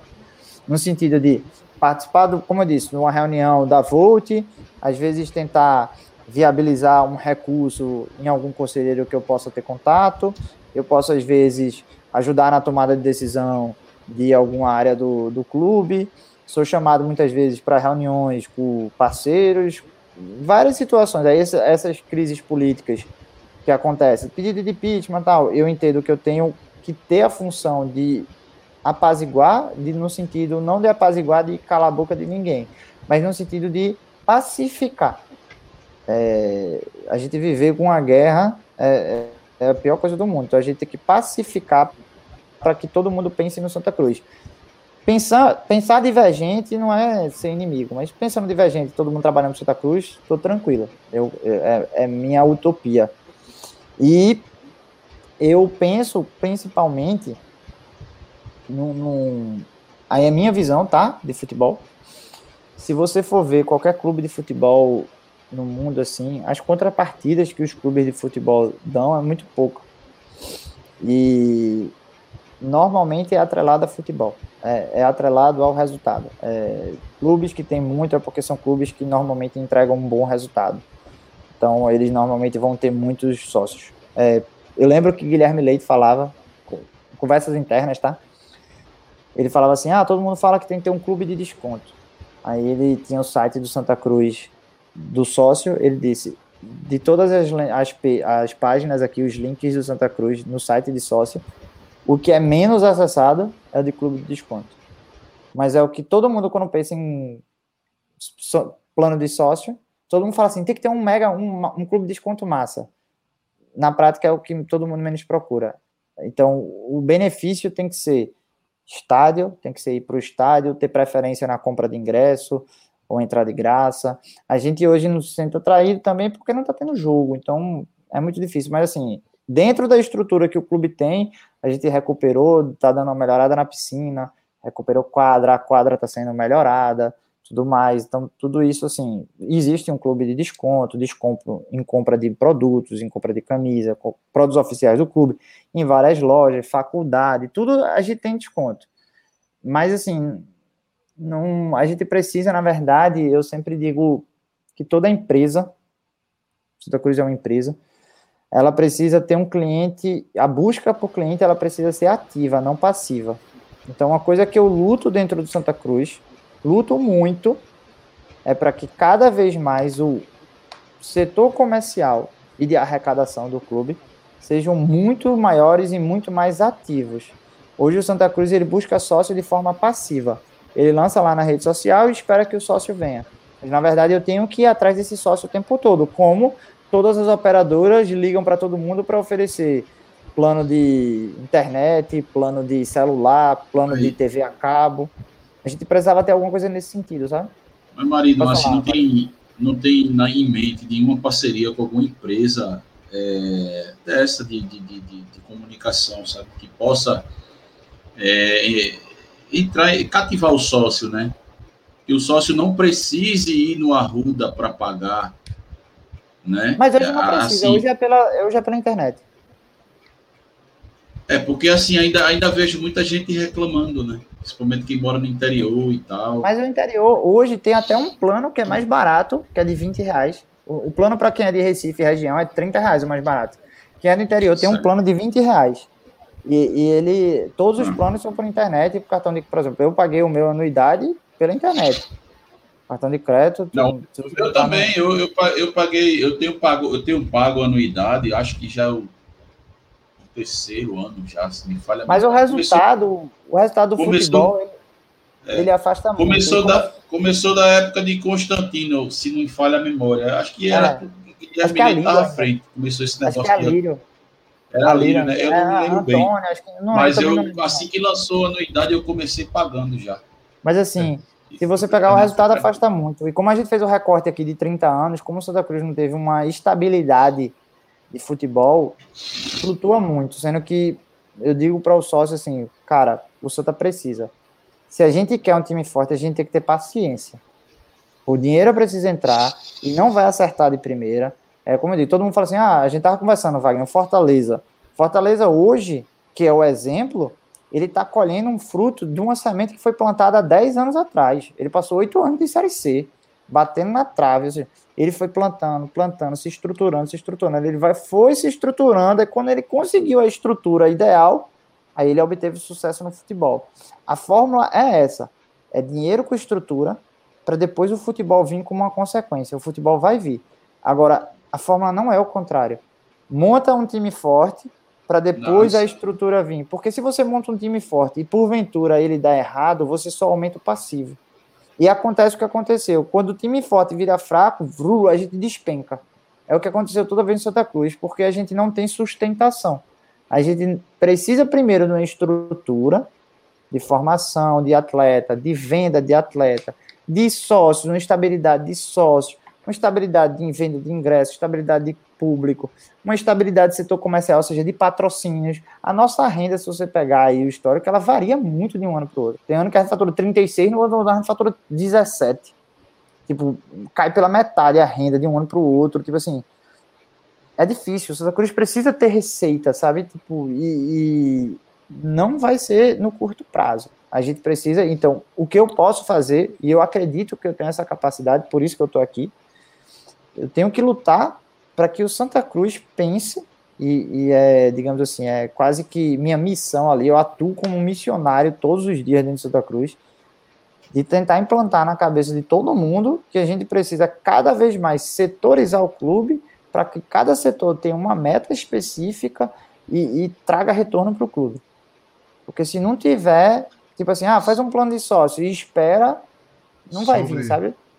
Sobre, sobre essa questão de sócio, até para aproximar o clube mais do, do, do torcedor, é, e aí, Marina, uma, é, sugestão, né, porque eu entendo Sim. que é o mesmo torcedor, e é o mesmo público, é o mesmo cliente, é o mesmo nicho.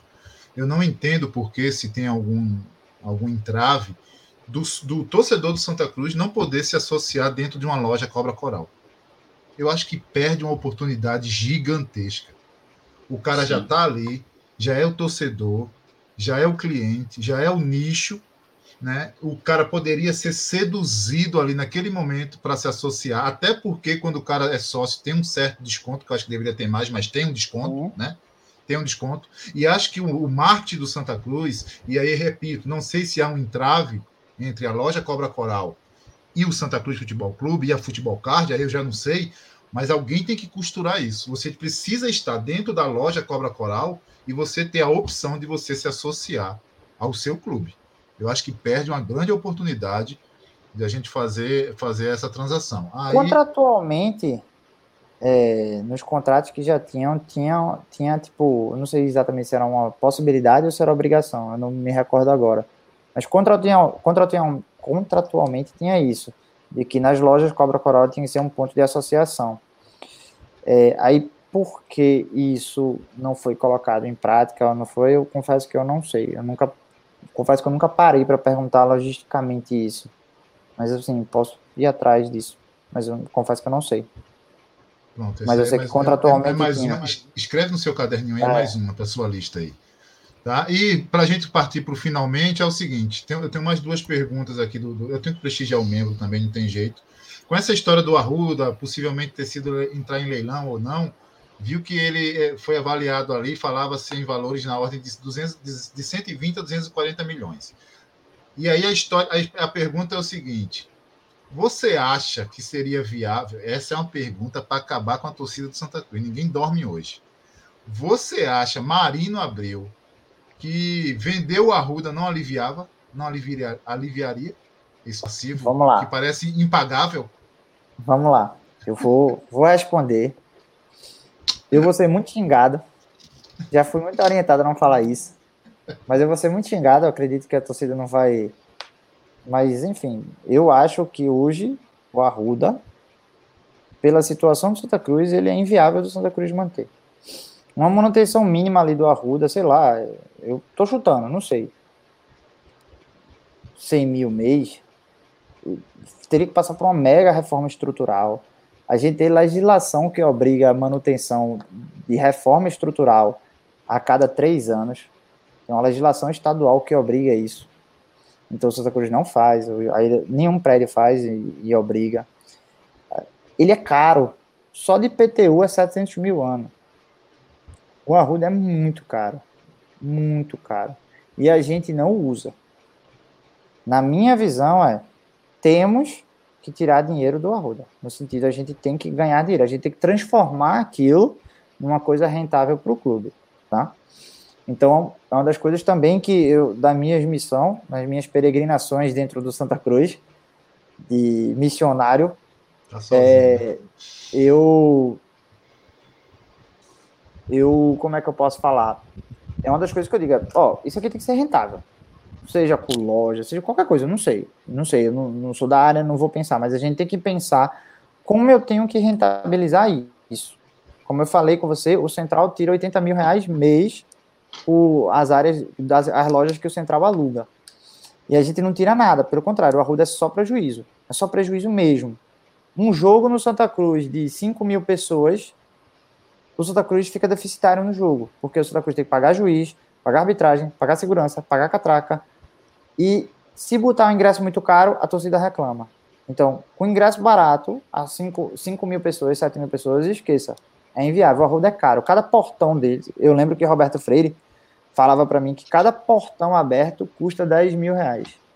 Ou seja, cada vez que o Santa Cruz abre um portão em dia de jogo, é 10 mil reais. Se eu abro 10 portões, são 100 mil reais no jogo.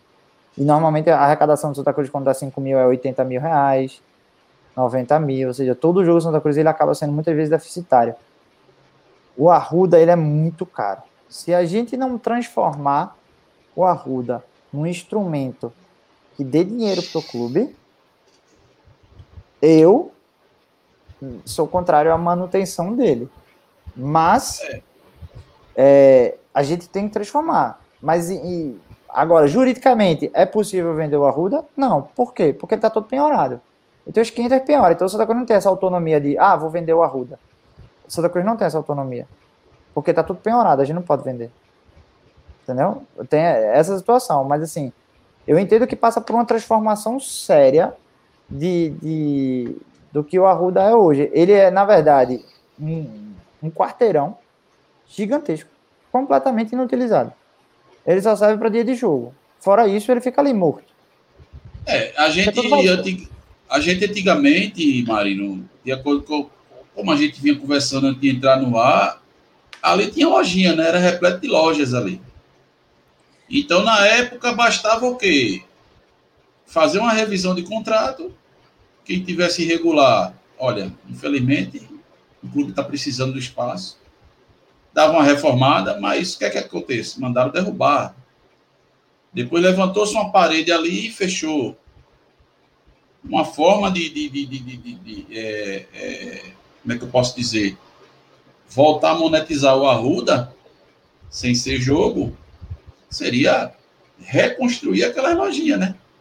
Exato. Tirar que, vai, claro vai que não é fácil. Olha, eu não estou dizendo que é fácil. Sim, eu não estou dizendo que é chegar, derrubar aquilo ali e botar. Não estou falando nada disso. Estou falando assim.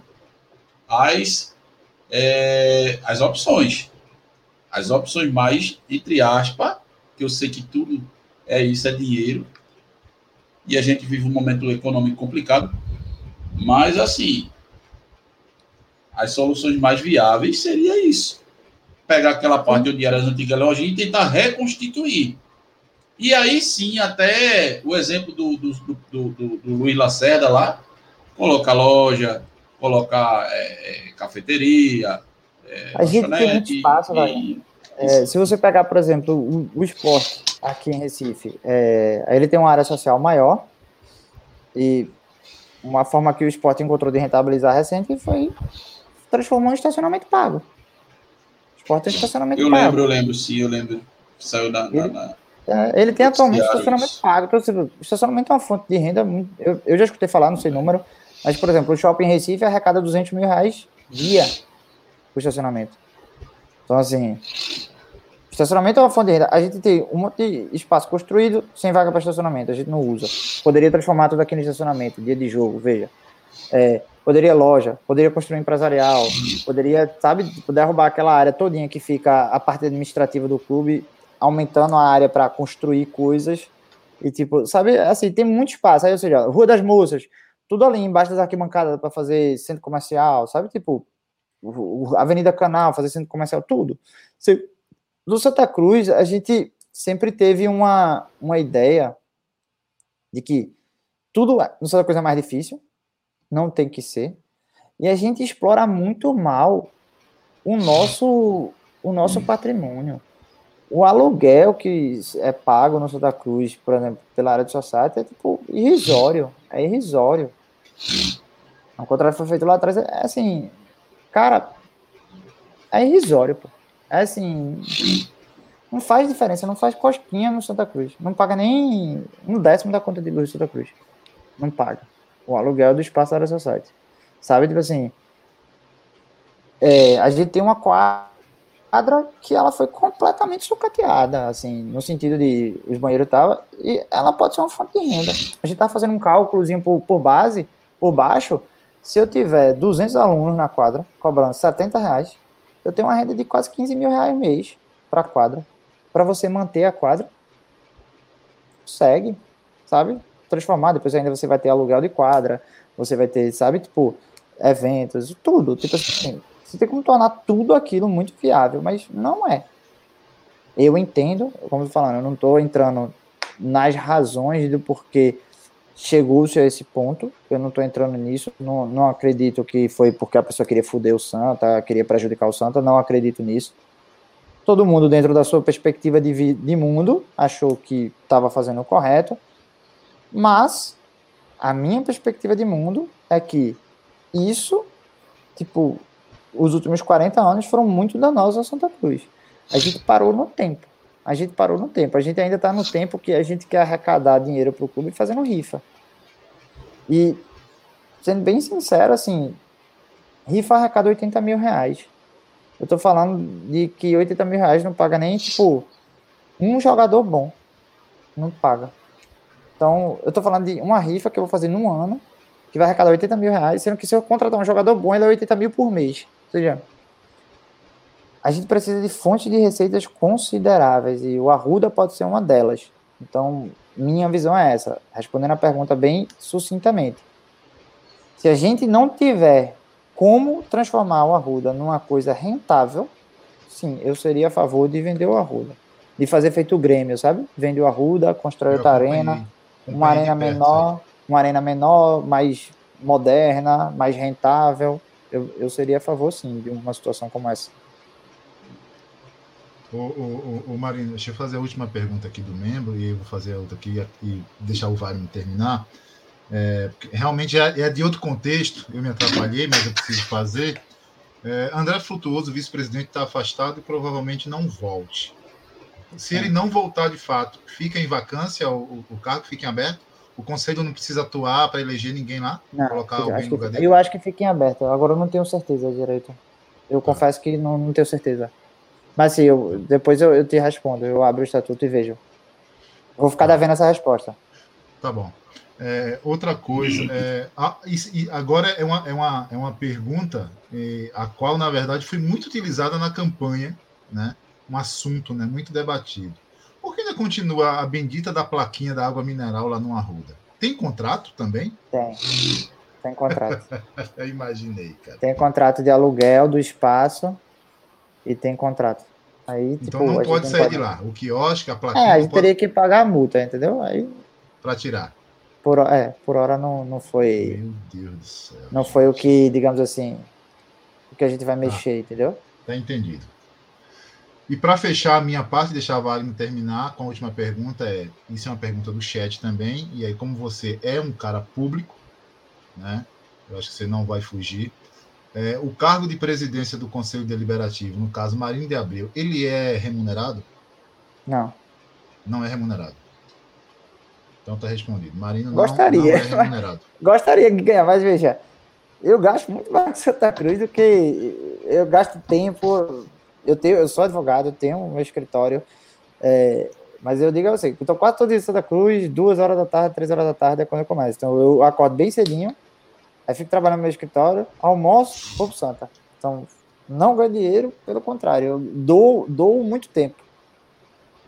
Entendi. Não, eu tô até agora, são 10 eu e precisava, per- eu precisava perguntar, porque tá Claro. tudo- depois, depois eu não ia apanhar na rede social. Gerailton não, não, não perguntou, eu tava com medo do Marino. É. Cara, eu não tô com medo de ninguém, tenho que deixar as coisas aqui mais claras poss- possíveis. Não, né? claro. Wagner, contigo aí, meu irmão. A última pra gente encerrar, Bom, né? minha última, minha última é o seguinte: eu quero saber o que é que o Conselho Deliberativo tem proposto para o futuro de Santa Cruz e o que foi feito nesses sete meses de turbilhão. Mas o que foi feito em relação ao quê? O que, o que Foi foi, debatido. É, É o clube, né? assim, os pontos principais do O clube, que, que você né? Considera, né? Que, você fe- que o Sim, Conselho fez, isso. que foi é, pautando o que, que, crescimento tem- do que clube. seja di- é, que seja digno de destaque, né? Que contribua Tá. com o crescimento de Santa Cruz, com A gente, o que eu posso falar assim, a gente contribui fortemente com a base. Então, o pessoal que está fazendo trabalho na base está fazendo um trabalho muito bom, um trabalho de evolução muito legal para a base Santa Cruz que não não tinha essa a estrutura que a base tem hoje é precária, é, não é a ideal, não é. Mas o Santa Cruz não tinha nada. Vamos lá, a base não treinava. A base tinha séria dificuldade em treino. Por quê?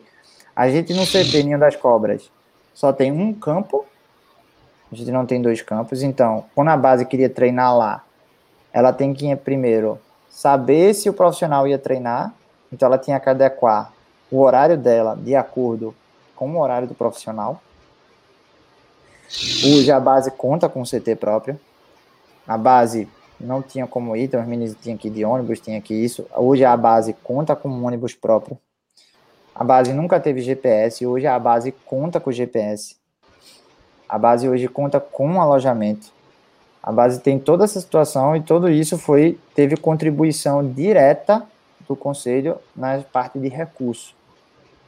É, o ônibus foi 70 mil reais, o conselho doou 20 mil. É, 50 mil foi do executivo. O ônibus quem conseguiu foi Diego Hidalgo. Pô, ele foi lá, conseguiu. É, Rogério Guedes conseguiu um recurso de patrocínio. A Diego Hidalgo conseguiu um ônibus para comprar. Joaquim liberou a verba e a gente liberou outra parte da verba. Ah, o GPS, quem banca o GPS tem uma mensalidade lá, quem paga a mensalidade é o conselho do GPS, do, do software lá de, de análise de tudo do Santa Cruz. Marino, só um parênteses. O que aconteceu de fato com o GPS? Porque nós lembramos que existia esse aparelho.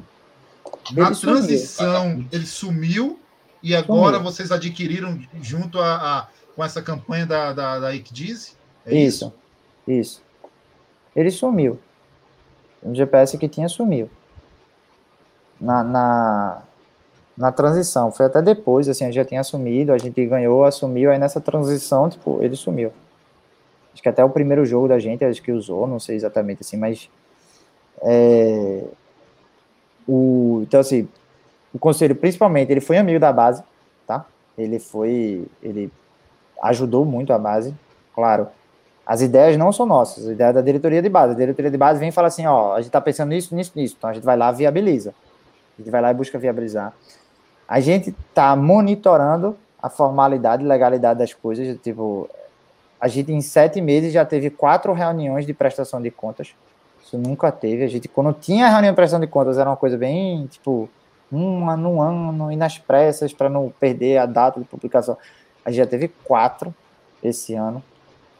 A gente formou 10 comissões para atuar buscando melhorias para Santa Cruz e monitorando as áreas de Santa Cruz. Então, assim, as comissões podem entregar mais? Podem, mas a gente ainda está se adaptando, todo mundo está se adaptando à linha de trabalho, ainda faltavam as conduções e a gente está se estruturando. A gente, é, ter reunião todo mês, então a gente pautou situações importantes. A gente pautou o futebol, que era uma demanda dos conselheiros. Os conselheiros foram lá, pediram, a gente pautou o futebol. Isso nunca tinha acontecido. Veio, se chamar o diretor do futebol para se explicar, para explicar o porquê da contratação, qual é o critério da contratação. Isso foi explicado dentro do conselho. Isso nunca, isso nunca aconteceu. E, e qualquer diretoria que tivesse, ninguém ia aceitar isso. E, e, a gente pautou. Não vou dizer a você que ah, o pessoal ficou super feliz. Não. Não ficaram super felizes. Mas a gente pautou mesmo assim. É, mas as principais coisas que eu poderia falar é isso, assim, a gente principalmente está acompanhando contas, acompanhando a legalidade das coisas, a gente está ajudando muito a base, a gente tenta colaborar ao máximo com a base, e, e é isso que a gente está tentando fazer, monitorar. Agora, claro, eu preciso de ajuda, às vezes eu fico lá sozinho, quem chega junto mesmo, assim, que está todo dia comigo, são duas, três conselheiros, então é muita coisa, é muita coisa para monitorar. Eu não conheço ainda todos os setores do clube. Eu ainda tenho que conhecer como funciona cada setorzinho do clube para eu entender, até para eu poder monitorar. Como é que eu vou monitorar a arrecadação? Eu tenho que entender como funciona a arrecadação. Mas para eu fazer tudo sozinho no conselho desse, no clube desse tamanho, demora, não é rápido. E o, o, dia a dia também me demanda muita atividade. Então, assim, eu preciso das comissões para me ajudar nisso. Eu preciso dos conselheiros, eu preciso do torcedor para me ajudar nisso, sabe?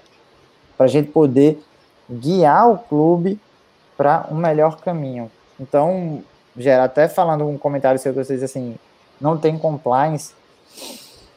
A gente foi eleito para três anos. A gente está falando em sete meses.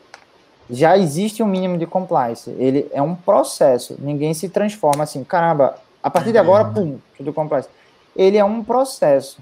Essas prestações de contas perenes, essa, a documentação, o estatuto ele traz regras de compliance, então, tudo isso ele demanda um tempo para ser implantado, entendeu? Assim, então está sendo, a gente já tem muita evolução nesse sentido. A gente já tem muita evolução administrativa, estatutária, de compliance, a gente já tem muita evolução nesse sentido. Agora, claro, não vou dizer você é que já evoluiu né? 100%. É um embrião, é um embrião é, é por isso pouco. talvez a gente não e, veja tanto, né? Exato. E assim, Geraldo, assim, às vezes o futebol cega. O futebol deu errado. Total, total. É inegável. E aí a gente acha que tudo que foi prometido não está sendo feito porque o futebol está indo ruim. Tem coisas que ainda não foram feitas, mas tem coisas que já foram feitas. Mas, ou talvez, ou claro, talvez, é, Marino, o próprio clube não, não deixa isso público. Né? Eu, eu, eu, eu, costumo dizer, e falei muito, parece que o departamento de comunicação e marketing, pelo menos os anteriores, se auto-sabotavam. Parece, é a impressão que teve, nós temos. Teve vários problemas, assim. É, é inegável que teve problemas na, na, parte de comunicação do clube. Hum. Ainda é uma parte que deve se ajustar, mas eu concordo com você que a comunicação da gente é falha. A gente como clube, quando eu digo a gente, é a gente como clube. Instituição, né?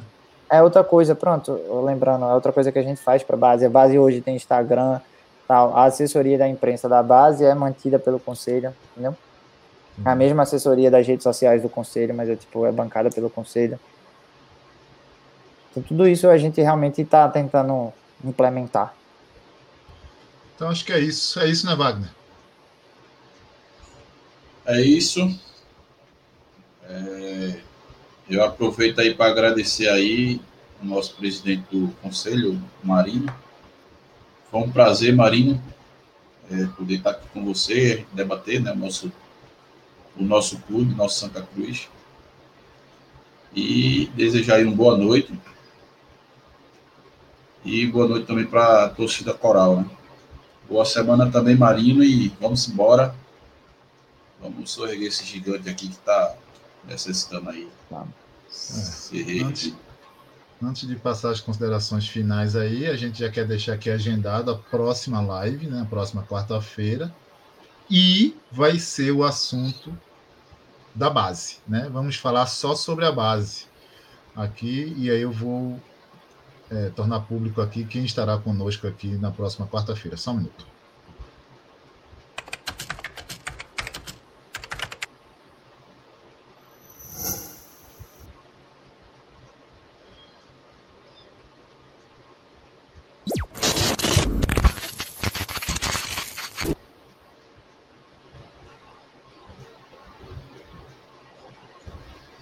É isso aí. Todo mundo viu, né? Deu para ver ou não? Deu uma travada Pra aqui mim. agora, hein? Olha, pra mim deu uma travada. Para mim também deu uma travada. Deu uma travada geral aqui, mas nós teremos aqui Anchieta Dantas Tó. É o diretor da base do Santa Cruz, né? Deixa eu ver se volta aqui. Vamos colocar novamente para a gente. Acho que deu Agora um- tá deu um aparecendo pra aqui. mim.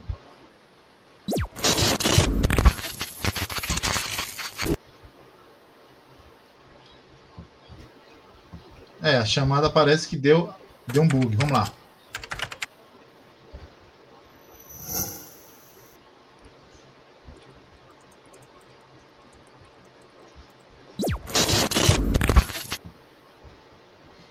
É, o negócio parece que ficou ruim no final. Mas vamos lá, vamos lá. Todo Falhas mundo técnicas. entendeu, né? Todo mundo entendeu. A parte técnica no final resolveu dar um problema. Mas teremos na próxima quarta-feira, às 20 horas, diretor da base, Anchieta, Anchieta, Dantas Tó. Vamos falar só sobre a base, porque vamos recorrer mais uma vez à nossa base, né? E desta vez vamos ver se a gente recorre e valoriza de fato, né? Porque é um ativo do clube. Eu acho que é o principal ativo do clube, é a base do clube. E a gente precisa Sim. realmente começar a estruturar ela. Marino, fica à vontade, considerações finais. Primeiramente, agradecer o o convite, agradecer o espaço. Para mim é sempre uma honra, sempre um prazer falar de Santa Cruz. A gente fala que nem vê o tempo passar. Santa Cruz é sempre um assunto interminável, é um assunto que a gente gosta muito de falar. Eu fico feliz em poder contribuir com Santa Cruz, ainda que o momento seja ruim. é, eu sei que eu estou contribuindo para o clube. Às vezes não é como eu esperava, às vezes pode dar uma coisa errada, mas a gente está lutando todos os dias para ter um clube melhor, e eu tenho certeza que não vai ser no curto espaço de tempo que tudo isso, o que a gente sonha, vai acontecer. Mas eu me coloco à disposição de qualquer torcedor, de qualquer sócio, não sócio, conselheiro, para quer falar sobre Santa Cruz, bata lá na porta do conselho, Marino, vamos falar, a gente vai, senta, conversa, chamo todo mundo para arregaçar as mangas, quem tiver disposição, quem tiver tempo, por favor, vá, o Santa Cruz precisa da torcida, o Santa Cruz precisa de todo mundo. Então, independente de gostar, não gostar, de Pro Santa, de, de Joaquim, de não sei quem, da galera da, das antigas, da galera nova, o Santa Cruz precisa da gente. Se, se a gente não conseguir viabilizar o clube, qualquer pessoa não vai ser um nome que vai salvar o Santa Cruz, porque o Santa Cruz vai continuar sem dinheiro, o Santa Cruz vai continuar sem estrutura, o Santa Cruz vai continuar sem nada. Então, a gente vai qualquer pessoa que assuma vai ter as mesmas dificuldades de todo mundo e a gente só tá jogando isso para frente. A gente tá atuando como se a gente tivesse um cartão de crédito, a gente fica passando e jogando a bola para frente, jogando a bola para frente. E todo mundo fala assim: "Ah, uma hora isso vai estourar". E eu digo o seguinte: não vai estourar não. Estourou. A conta chegou. A gente tá sofrendo os últimos 15 anos, não é à toa não. Essa conta dessa bola de neve que a gente foi jogando para frente, a conta chegou. E se a gente não tentar resgatar todo mundo o Santa Cruz, eu realmente não tenho perspectivas para Santa Cruz. Então por isso que eu dou o meu tempo, por isso que eu tô lá todo dia, por isso que eu abdico de trabalhar, porque eu acredito que eu posso fazer alguma coisa pelo clube. E se você torcedor coral acredita que pode, chegue junto, chegue lá, que trabalho não vai faltar, lugar para ajudar não vai. Então, novamente, agradeço, já era agradeço Wagner o convite. Me coloco à disposição de vocês sempre que vocês quiserem. Estou à disposição para aqui para prestar qualquer esclarecimento. E é isso, uma boa noite a todos, boa semana para todo mundo. Espero que a gente se classifique para a Copa do Nordeste, que a gente passe da. para a gente pelo menos ter um, um, melhor 2022. Valeu, aproveitar, aproveitar e, e, assim, desejar boas-vindas aí ao novo professor Leston Júnior, né? E boa sorte, Leston, nessa caminhada difícil e árdua. Muito boa sorte. É como você diz, é fé e foco, né? Como ele bota lá no, nas postagens dele no Twitter. Acho isso que é aí. isso. Acho que foi muito bom. Duas horas aí intensas. Eu agradecer a disponibilidade, a disposição de Marino. Nós desejamos sucesso, cara, que você consiga apaziguar é, os ânimos aí no, teu- no papel de presidente, mas que você também não seja é, é, parcial, né, nem para um lado nem para o outro, e simplesmente só, só em benefício do Santa Cruz Futebol Clube, e que você represente bem o, o, o papel que tem na tua mão aí, que é representar o torcedor, o sócio que te colocou nessa cadeira. Sucesso, e o Boberibe 285 também continua de portas abertas aqui, quando você quiser retornar, a gente está aqui para levar informações para a torcida. Um abraço a todos, fiquem com Deus e viva o Santa Cruz. Viva!